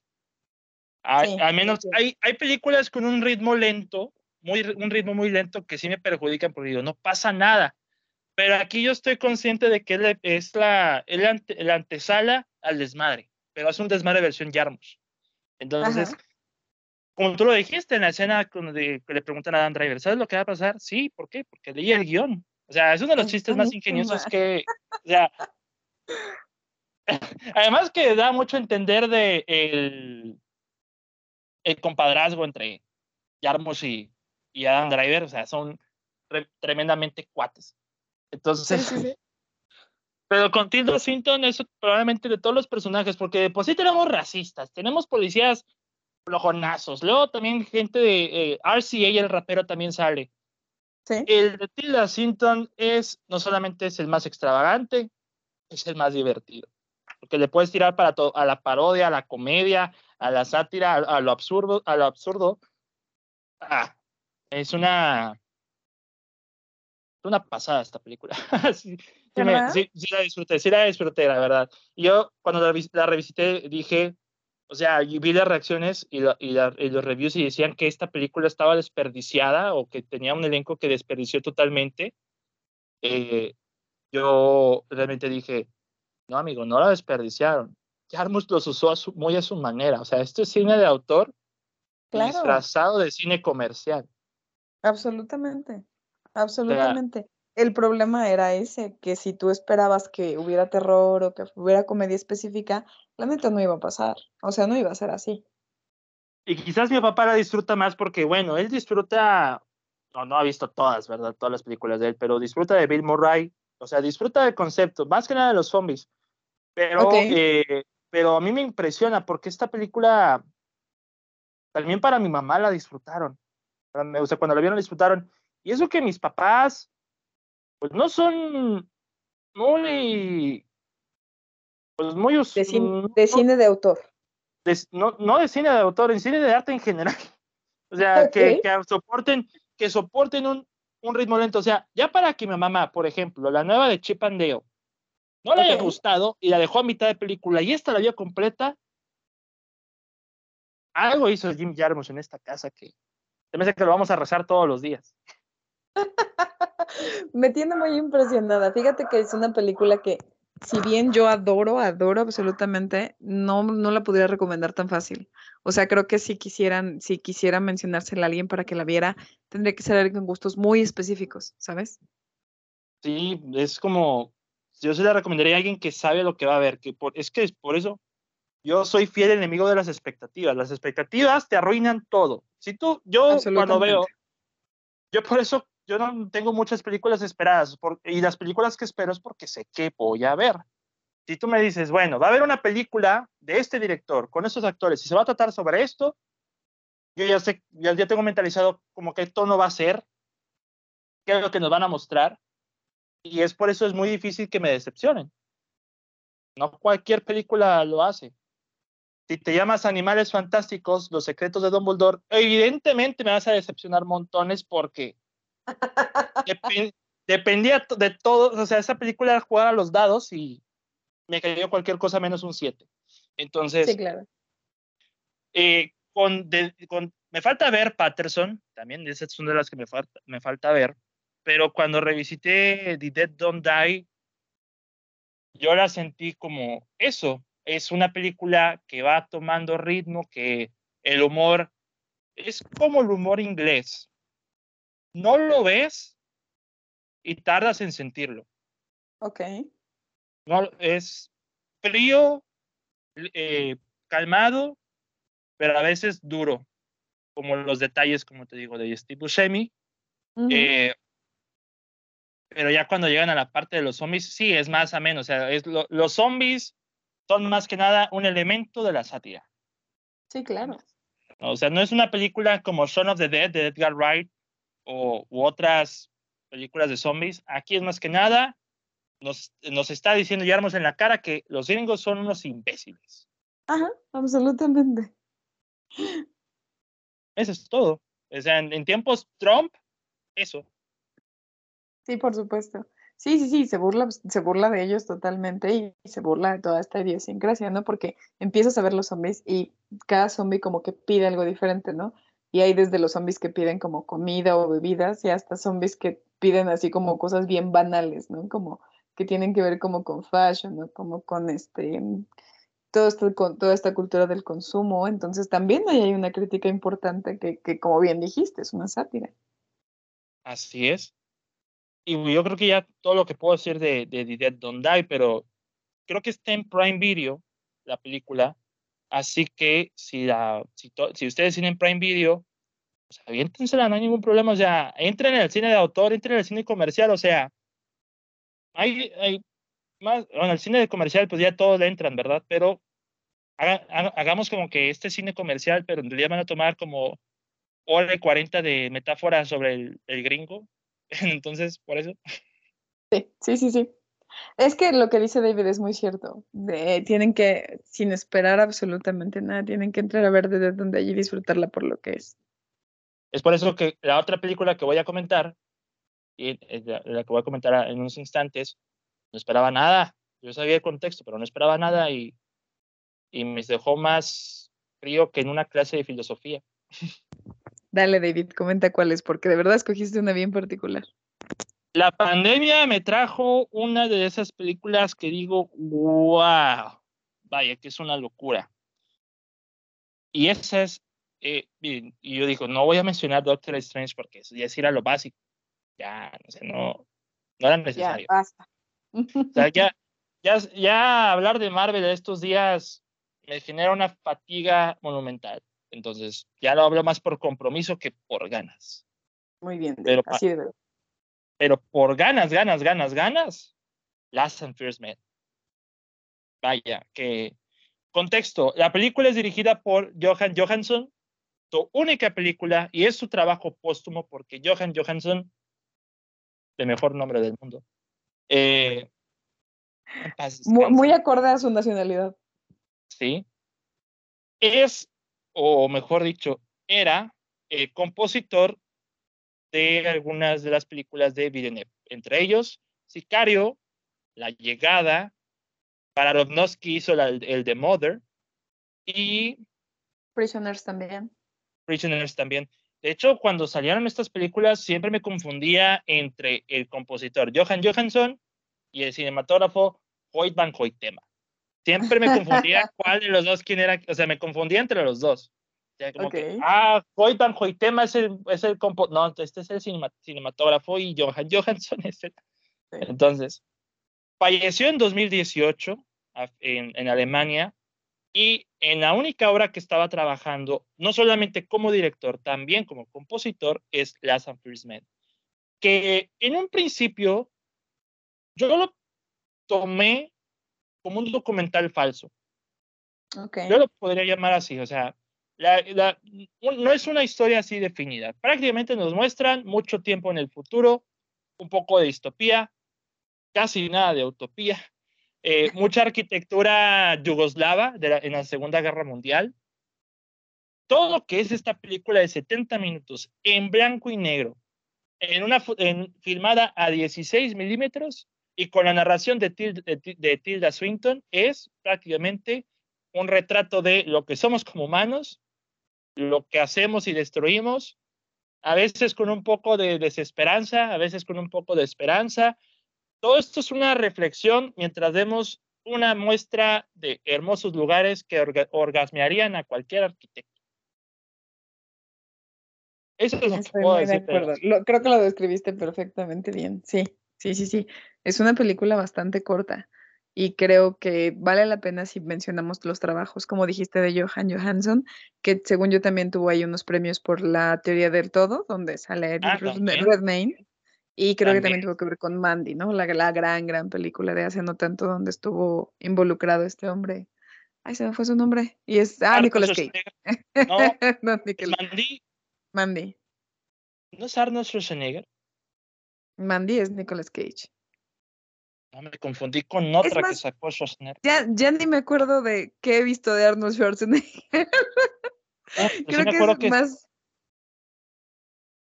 No sé, no me acuerdo, no me acuerdo la verdad. Este, pero Johan Johansen, bueno, se conoce por lo que bien dijiste, que es el tema de todo lo que tiene que ver con musicalización.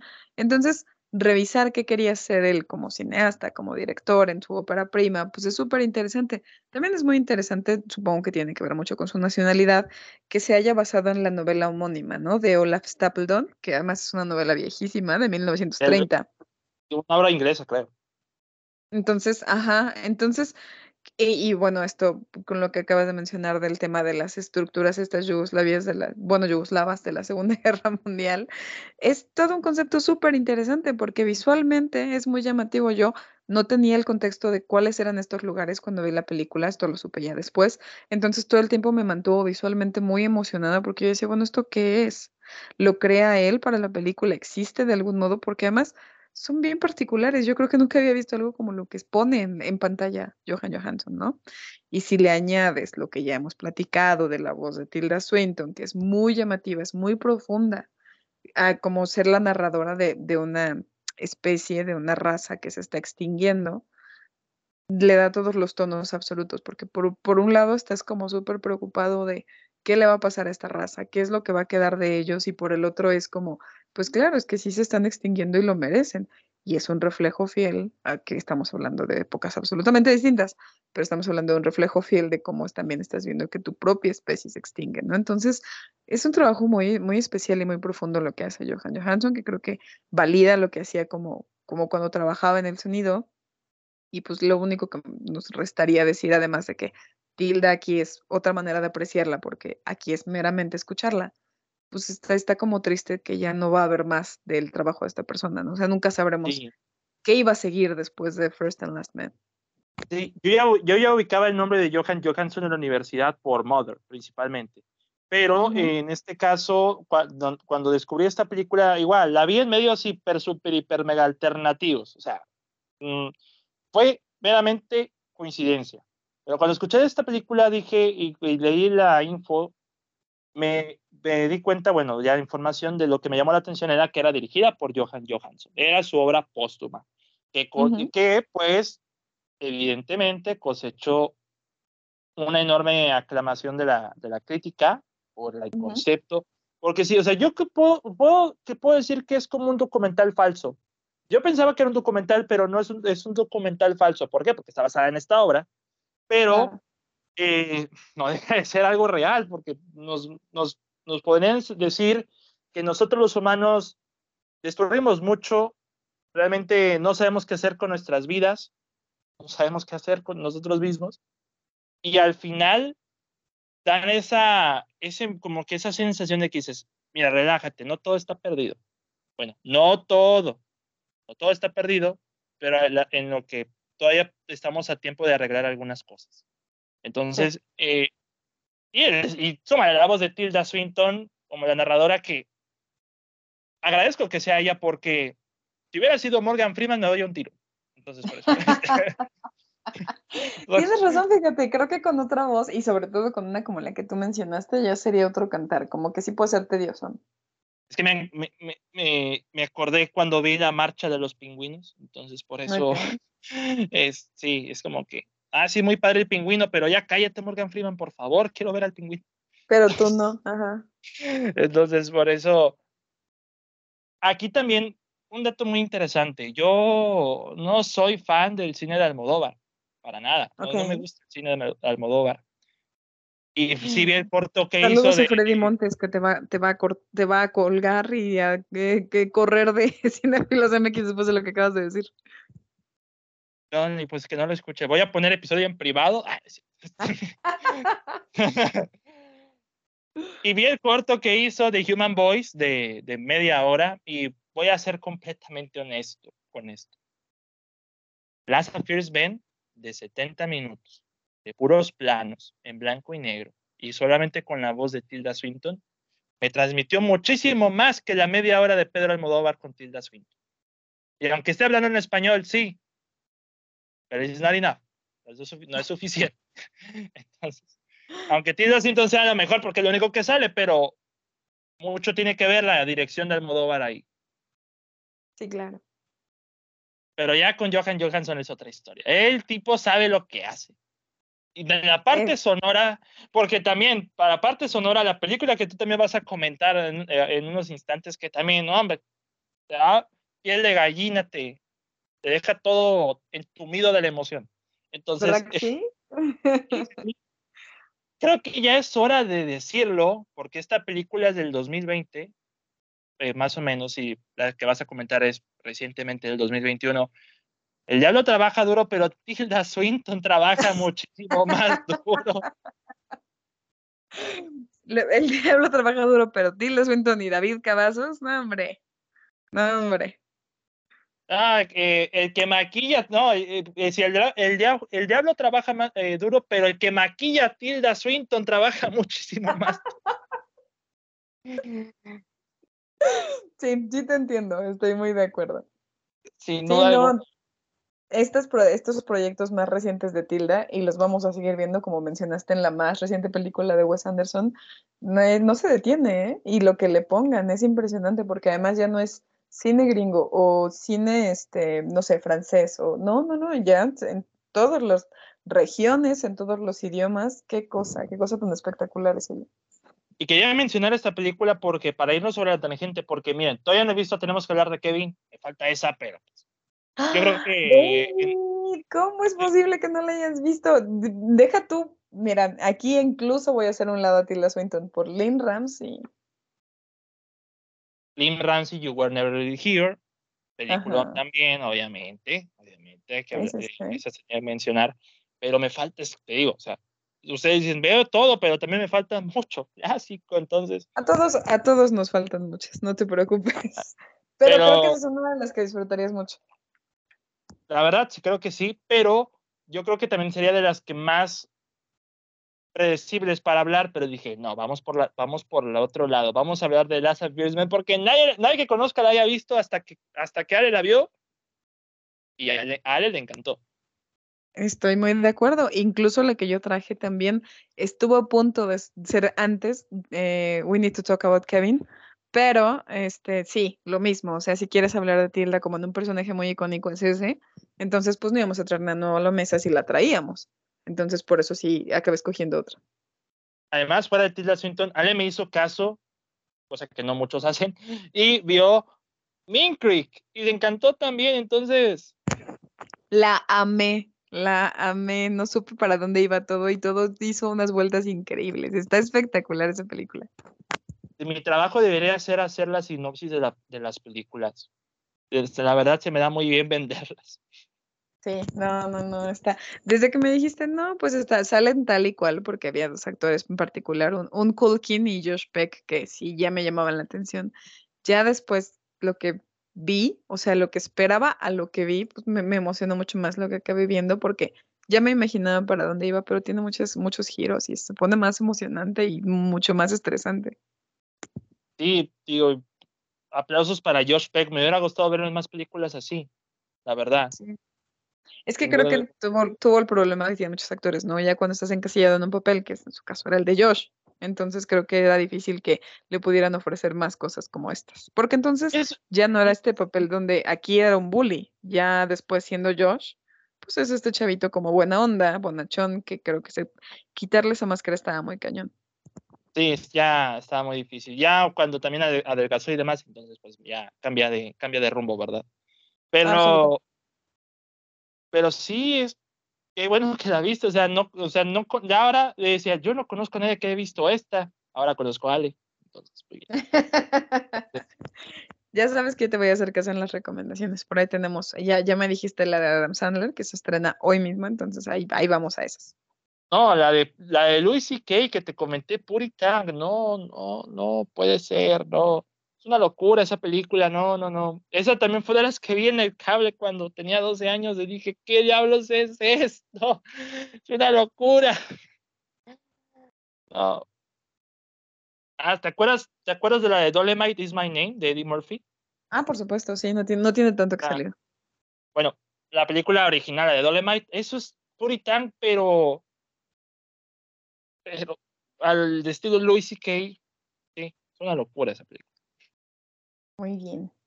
Esa sí tienes que buscarla en otros medios, porque esa estaba en Prime Video y cuando le iba a hacer audio comentario ya no estaba. Entonces, en Prime Video. Ajá. Vamos con la última de Tilda Swinton. Vaya, esta sí es otra. Otra cosa. Otra cosa. sí, sí, es otra cosa, te lo prometo. Ale, arráncate. Dígame. Con con la última. Con memoria. Esta película que es una película reciente, como bien dijo David, incluso ya la vimos en cines este año, porque pues, no, no, no, había tenido oportunidad de presentarse en otro momento. Memoria es una película del el director asiático Apichat Pongwerasetakul, que si usted busca su nombre es imposible. No, lo había pronunciado en la vida, por eso te dije la película.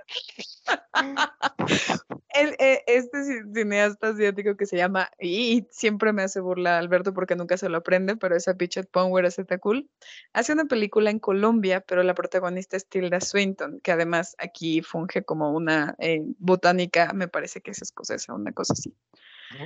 Entonces, e, esta mezcla de naciones, porque pues es raro que, para empezar, es la primera película en la que Apichat Pong se sale de, de Asia y entonces filma en Colombia, pero esta, esta, este ambiente de colombiano sirve como para no solo, no solo sacar de, de su esencia a Tilda Swinton porque la hacen hablar español y lo habla muy bien, también es para reflejar toda la naturaleza que, que él quiere demostrar desde el fondo de, de, su trama, ¿no? Que en este caso es, eh, Tilda es una persona que dormida, de pronto escucha un sonido, un sonido como una, no sé cómo lo describirías, mi querido David, pero me parece que es como una especie de pues como un retumbar, como, como si algo cayera. Es como, así como, sí, tal cual, así como... Ajá, tal cual. Entonces lo escucha y cree que cayó algo, obviamente porque ella está dormida, pero se da cuenta de que no es así. Lo escucha en ciertos momentos y empieza a querer descubrir, con, con, obviamente con gente que se dedica al sonido y con ella explorando sí misma, qué es lo que está escuchando, ¿no? ¿Por qué está teniendo este, este retumbar en el oído? Y así es como Pong nos cuenta de, él también tiene este síntoma, eh, de hecho viene de un problema de él, del, del sonido, del oído, y entonces él te transmite eh, a través de Tilda, que por supuesto hablando español y sosteniendo la película absolutamente, porque ella siempre está en escena, o sea, no hay momento en el que ella no esté.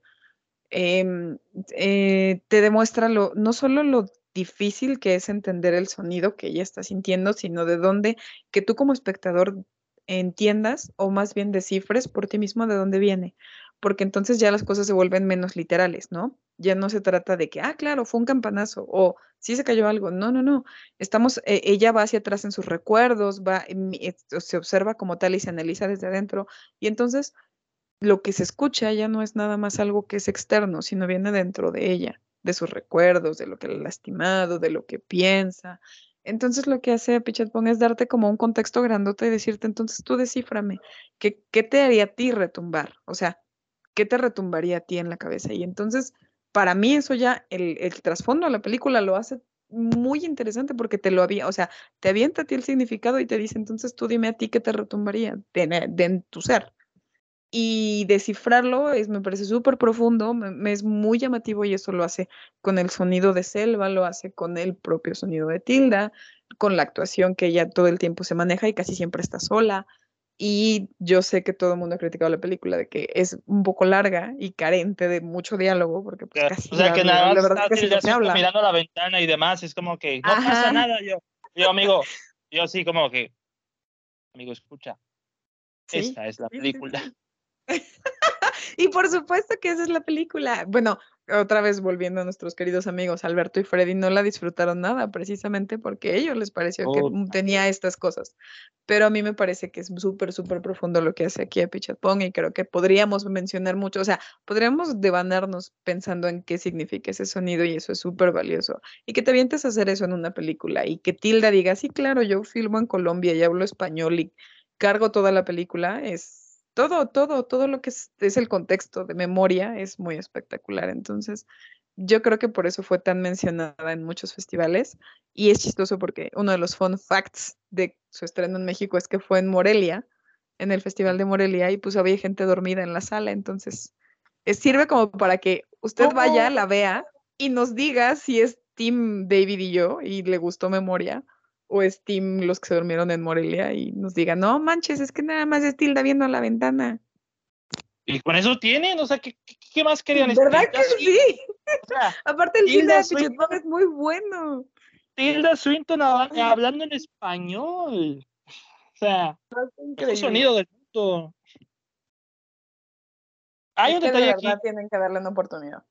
Hay, hay, hay una película que salió ese mismo año desde, no me acuerdo cómo se llamaba, pero es una recopilación de cortometrajes, de historias, mini historias. Ok. Algo tipo lo de Hamaguchi con eh, Wheel Fortune and Fantasy. Pero Ah, aquí es. Ajá. Pero aquí es muchos directores en conjunto y está el director de, de memoria, cuyo nombre por voy supuesto, a tardar mucho en pronunciar. Era de algo, no me acuerdo qué era, pero es una película, está buena, pero algunos cortos son mejores que otros, entre ellos el de, el de memoria. eh, el director de memoria no, no defrauda para nada.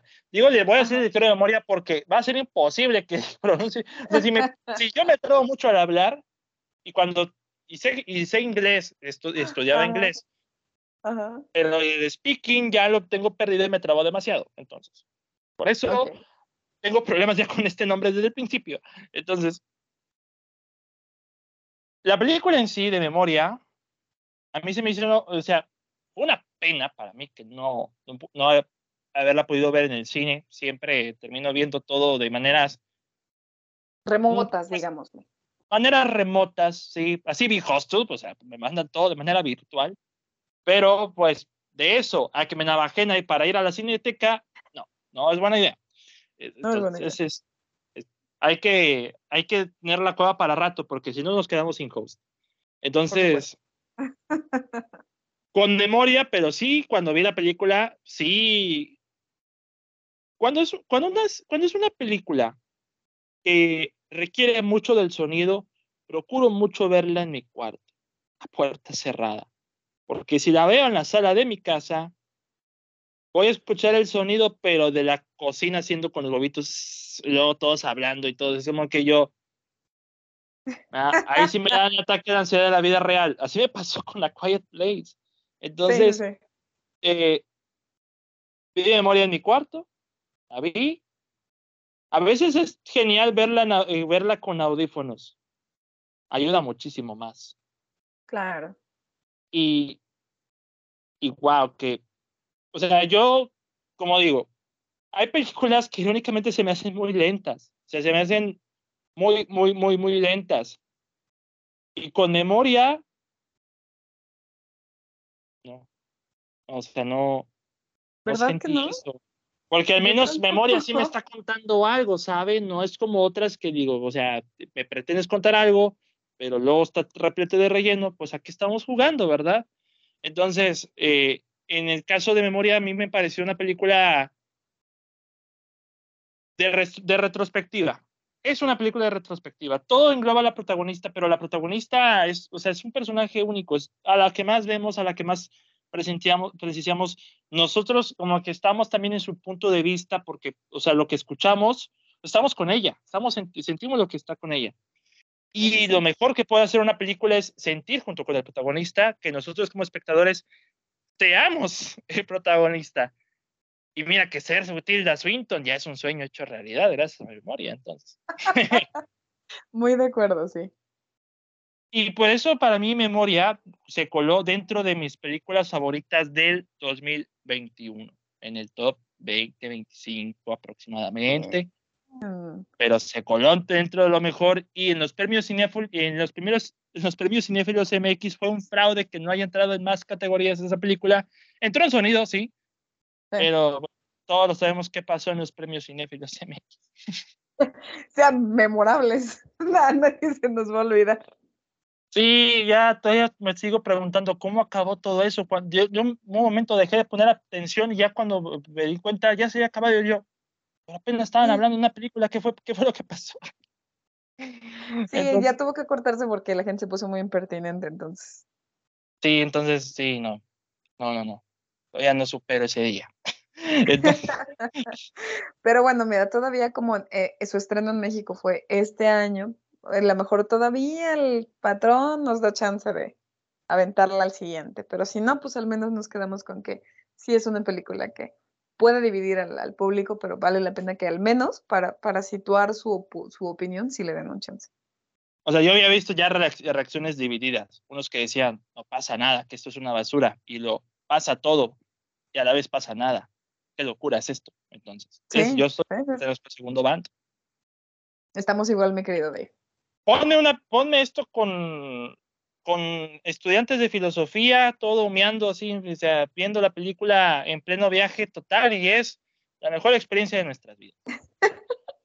Hay que proponerlo para que se haga así. Sí, tengo que reclutar a alumnos de filosofía para que nos hablemos del significado, pero muy bien. igual de Last and Fierce Men, también verla en drogas y decir como que, órale. Creo que son dos ejemplos de películas que a lo mejor la gente no les da el chance, pero que de verdad, al menos para formarse la opinión, sí tienen que verla.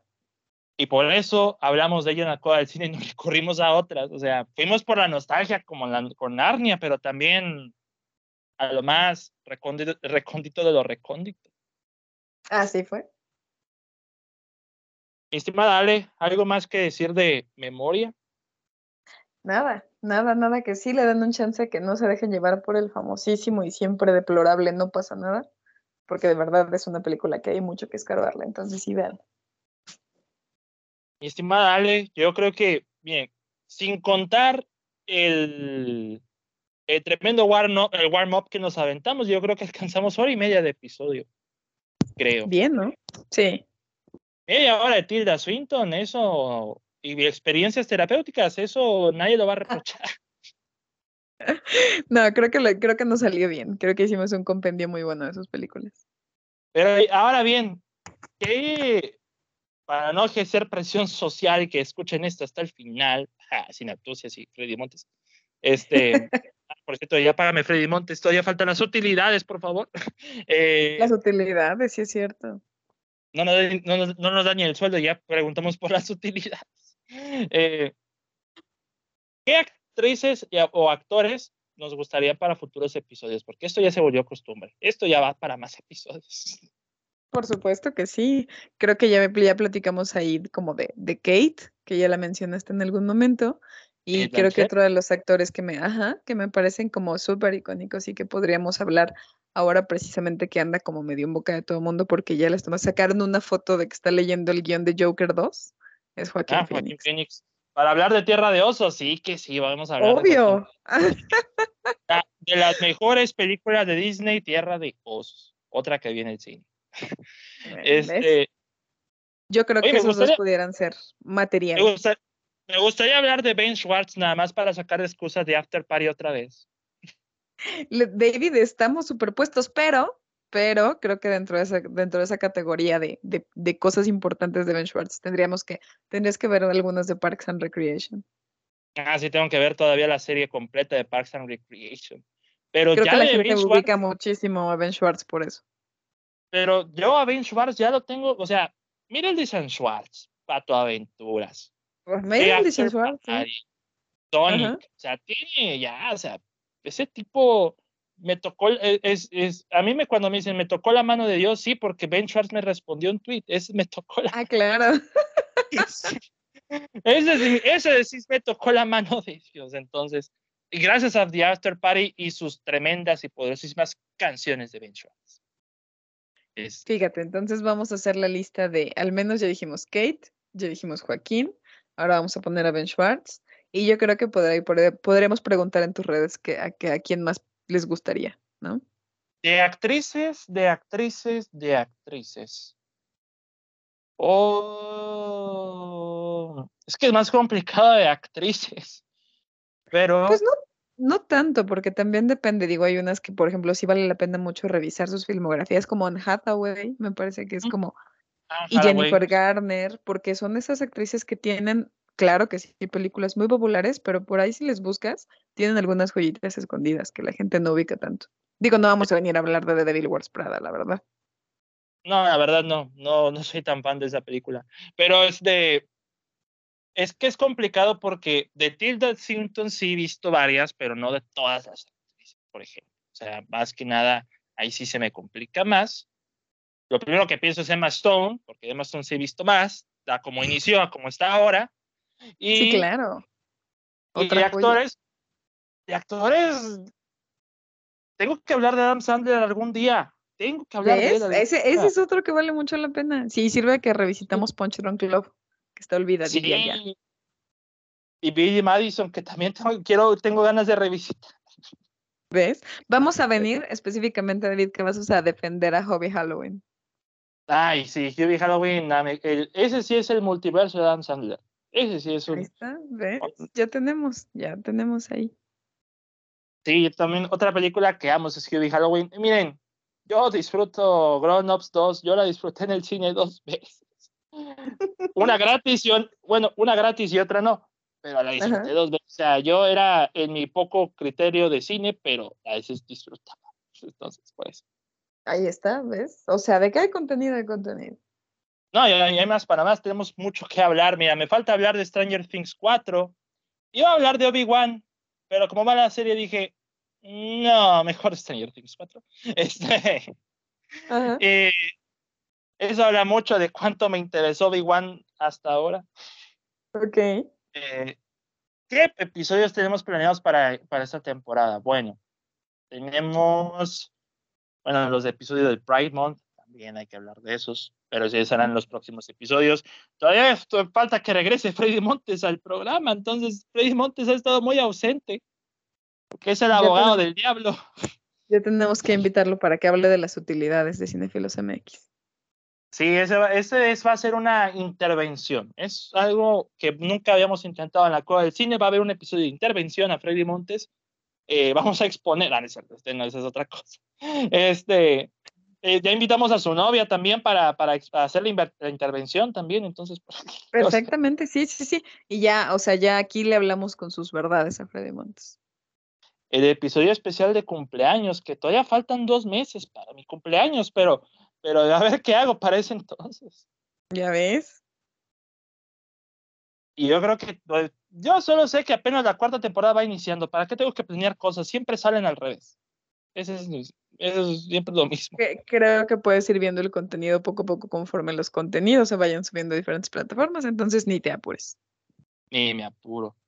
Ale, como siempre, muchas, muchas gracias. No solamente por estar presente en el podcast, sino también por haber apoyado también a, Relatos Inoportunos, por haber apoyado todo este conjunto de, de subsidios de David Cavazos. Entonces, este. E, el multiverso de David Cavazos. qué multiverso, raza, qué multiverso. Pero la verdad estoy muy, muy, muy, muy agradecido contigo por, por todo ese apoyo, tanto para el podcast como para, para, y también pasar un buen rato. Bueno, tú tomando vino, yo, yo no, ya tomé café, pero. Tú ya tomaste café. Ya tomé café, pero una tarde de chismecito con Ale Vega no le cae nada mal a No, hombre, al contrario, muchas gracias a ti, mi querido David. Ya sabes que tú me invitas aquí, yo aquí estoy feliz de la vida de platicar de quien tú quieres y el contenido que quieras. Yo nada más me aplico y nos ponemos de acuerdo y es un honor para mí estar en la cueva del cine. Y por este supuesto, por supuesto que vamos a seguir recomendando relatos inoportunos, eso no se nos ha olvidado. Bien dijiste, ya vienen nuevas historias, entonces vamos a estar al tanto.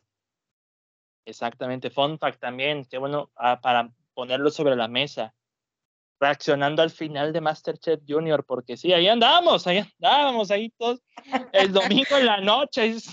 Porque ya chismecito fuera del cine, Masterchef Junior. Sí, porque también la cueva, deberíamos hacer un episodio de reality shows. Sí, hay reality shows que sí tengo que mencionar, que sí he presenciado. Hay varios, hay varios buenos, ¿eh? Hay varios como para sacarles jugo y echar chisme, chisme.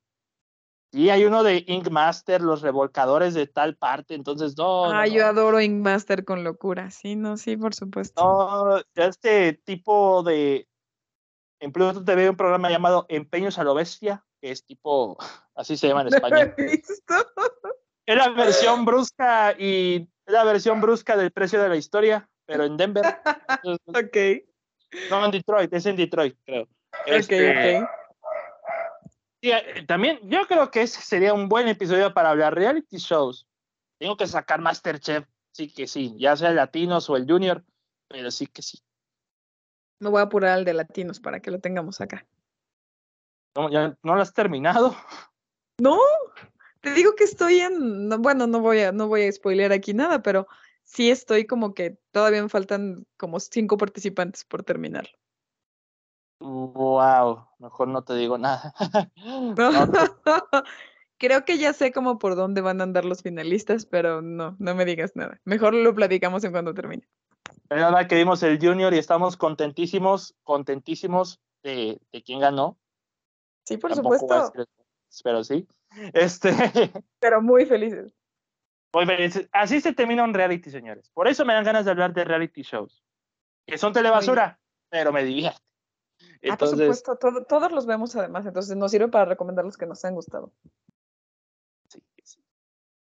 Ale, tus redes sociales. David, ya saben que yo estoy en todo lo que esté Freddy Montes porque soy su subordinada directa y me encuentran en Instagram, la DRH de, de Freddy Montes. Donde esté, él estoy yo, señores. Y las redes sociales son en Instagram y en Twitter, Pat Gretel.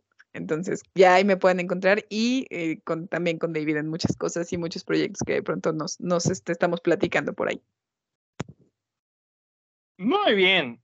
Por mi parte, me pueden seguir para eh, mis estupideces en Twitter como arroba DavidCad21 y hasta el blog de la Cueva del Cine 1. Ya te estás riendo, ¿verdad? Porque Es que lo dijiste muy crudo, güey, como de mis estupideces. Es que sí, yo los llamo así, yo los llamo así, o sea, yo disparo por doquier, yo balaceo tweets por todos los días. Yo, yo de creo todo. que pudieras, pudieras decir tu contenido, pero pues, lo, lo puedes promocionar como tú quieras.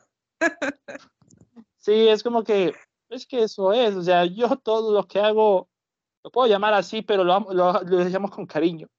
Entonces, bien. es como que, es lo importante. it's my shit, it's my shit, you know? Es- entonces, por eso. Entiende perfecto. El podcast lo pueden seguir como, pues, la Cueva del Cine y Relatos Inoportunos en Spotify, Google, Anchor, eh, Anchor y Apple Podcast y todas las plataformas de podcast que estén, o sea, ahí está en todos lados. El blog de la Cueva del Cine en WordPress lo pueden seguir. Ya sacamos la reseña de Hostel de Adam Sandler, que pueden ver ya en Netflix. Me falta hablar de Crimes of the Future de Cronenberg, pero también no he hablado de Top Gun Maverick ni Jurassic World, pero va a ser un Kit Express.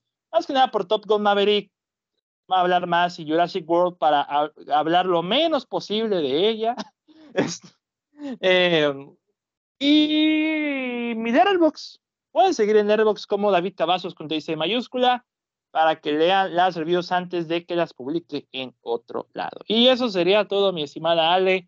Así cerramos un episodio más de la Cueva del Cine, el episodio 122. Y en espera de que no nos presione por hablar de actrices blancas, esperamos hablar también de otras. Ya veremos con qué más nos van a funar próximamente, pero por lo pronto vamos planeando los próximos episodios. Ni hablar, o sea, la, la cueva, es, la cueva es muy white. Nos vamos a tener que despedir así, ni modo, lo que es. Y las cosas como son. Por eso, mi nombre es David Cavazos y nos escuchamos hasta la próxima. Hasta luego. Bye.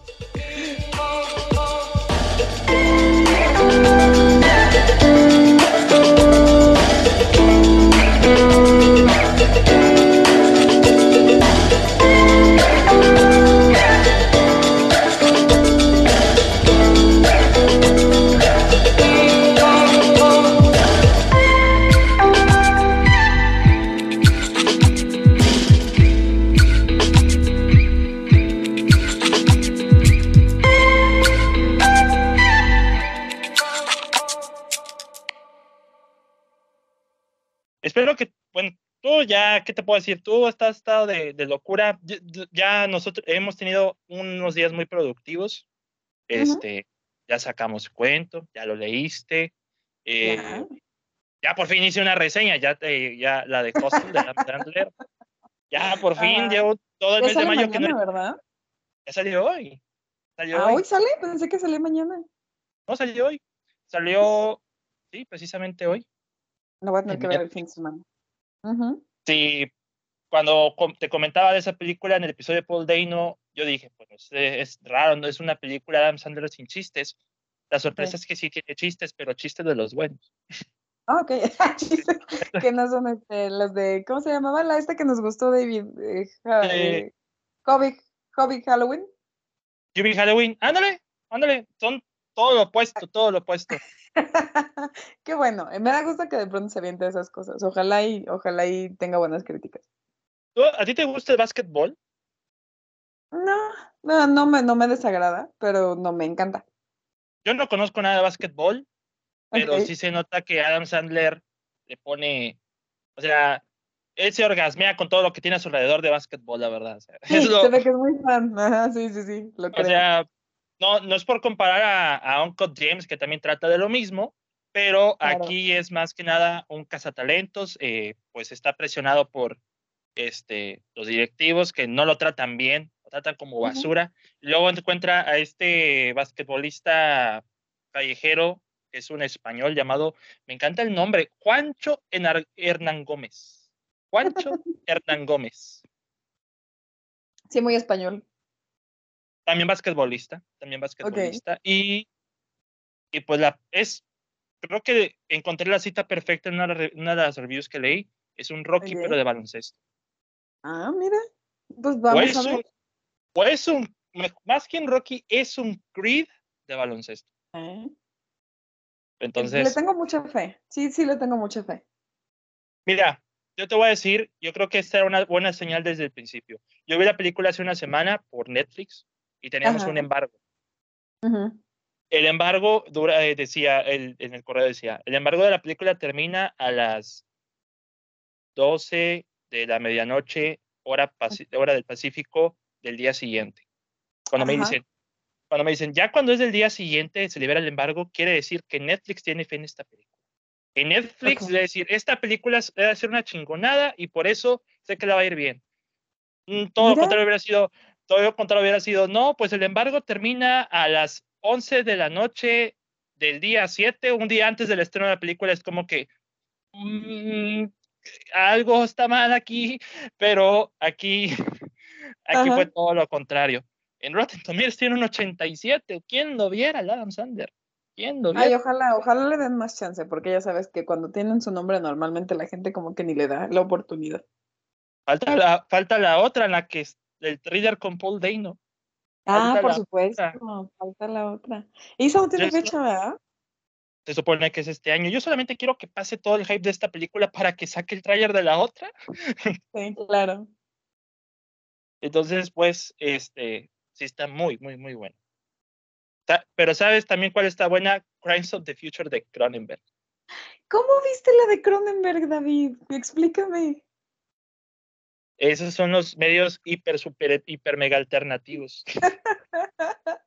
No lo puedo creer, no puedo creer que ya la hayas visto. O sea, según yo, la estrenaron hace dos horas en Cannes. ¿Cómo ya la tenías? En Estados Unidos ya salió. Se estrenó el Sí. Ah, 3 de bueno, sí, medio, medio supe. Pero, pues aquí como que nadie ha mencionado nada, ¿no? No, por eso no escribí la reseña todavía, pero bueno, en Letterboxd ya la puse, pero yo lo describí así. A mí, en lo personal, este, me da ansias cuando una película hacen cortes de piel a la gente o hacen mutilaciones. Ajá. Bueno, esta tiene mucho de eso, ¿no? Según yo. Para mí, es- esto es un ataque de ansiedad así al... Sí, me imagino. Está cañón. Pues es que es Cronenberg. Es una locura. O sea, para hacer la Ajá. primera película que veo es una locura. Me falta ver Videodrome, esa también. ah, sí, claro. ajá. Y también vi Veneciafrenia de Alex de la Iglesia. No lo puedo creer, David. ¿Cómo la viste? Ah, bueno, esa es otra, ese sí es otro medio alternativo, pero esa es otra historia. Mi papá, Ajá. para deshacerse de Netflix, porque ya lo canceló, Ok. este, eh, contrató una especie, de- bueno, compró un Fire TV, pero Ajá. contrató una especie, puso una aplicación para ver Ajá. las series y televisión y demás, ya sabes, de esos que puedes encontrar cualquiera en internet. Y configuraron una cuenta pagando 200 pesos al mes para que tuviera como una especie de cuenta premium, donde Ok. pudieras ver todo, todo, todo, todo, todo, todo, todo, películas, todos, todos series y demás, y canales hasta de Polonia, hasta de Todo, con Ajá. excusa de ver también la Fórmula 1, por eso. Entonces, Ah, muy bien. eh, Ajá. Y las películas que vayan saliendo en on demand en Estados Unidos también las ponen aquí. Entre ellas, Venecia Frenia, porque ya está en on demand. Entonces- no lo puedo creer. Sí, tengo mis Sí. sentimientos encontrados. Pero O sea- no. Está bien que me lo digas porque yo voy a ser cero imparcial. O sea, yo estoy Ok. segura que me voy a enamorar como todo. O sea, eh, o sea, en la parte slasher, 10 de Ujú. 10. En Ok. la parte slasher, 10 de 10. En la parte de la historia, sí, es muy Alex de la iglesia. Sí, no lo dudo. Toque, toque político, o sea, bebe de todo tipo de cine europeo, más no poder, pero mm, no me disgustó, solamente dije, me hubiera gustado algo mejor, pero es cordial, dura hora y 20, o sea, no, hay- no hay tanto problema aquí. Hora y 20, no dura nada. Lo mismo que un capítulo de 30 monedas, imagínate eso. Exacto, no dura nada. Me Y impresiona. 30 porque monedas me gustó más. No, David. bueno, a mí me gusta mucho 30 monedas, sí, por supuesto. A mí me encantó 30 monedas. o sea, Sí, está bien chido. Ya me urge que salga la otra temporada y no veo para cuándo.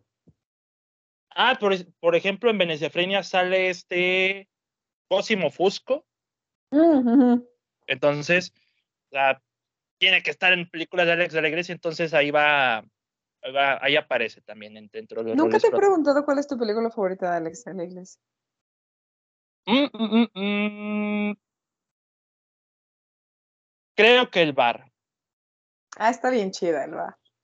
Creo que es el bar. Aunque el final todavía me saca de onda, pero es el bar. Muy bien. cualquiera hace que Mario Casas eh, actúe bien en muchos lados. si algún día, ¿ya viste Mi Gran Noche? No, no la he Es, visto. es, esa obviamente sí es pura comedia. Cero, cero, cero drama, cero thriller. Pero Mario Casas tiene un papel bien chistoso. Yo, a mí yo nunca pensé que me diera risa Mario Casas. Y ahí la verdad es que sí está chistoso. Si un día lo ves, creo que también te va a dar risa.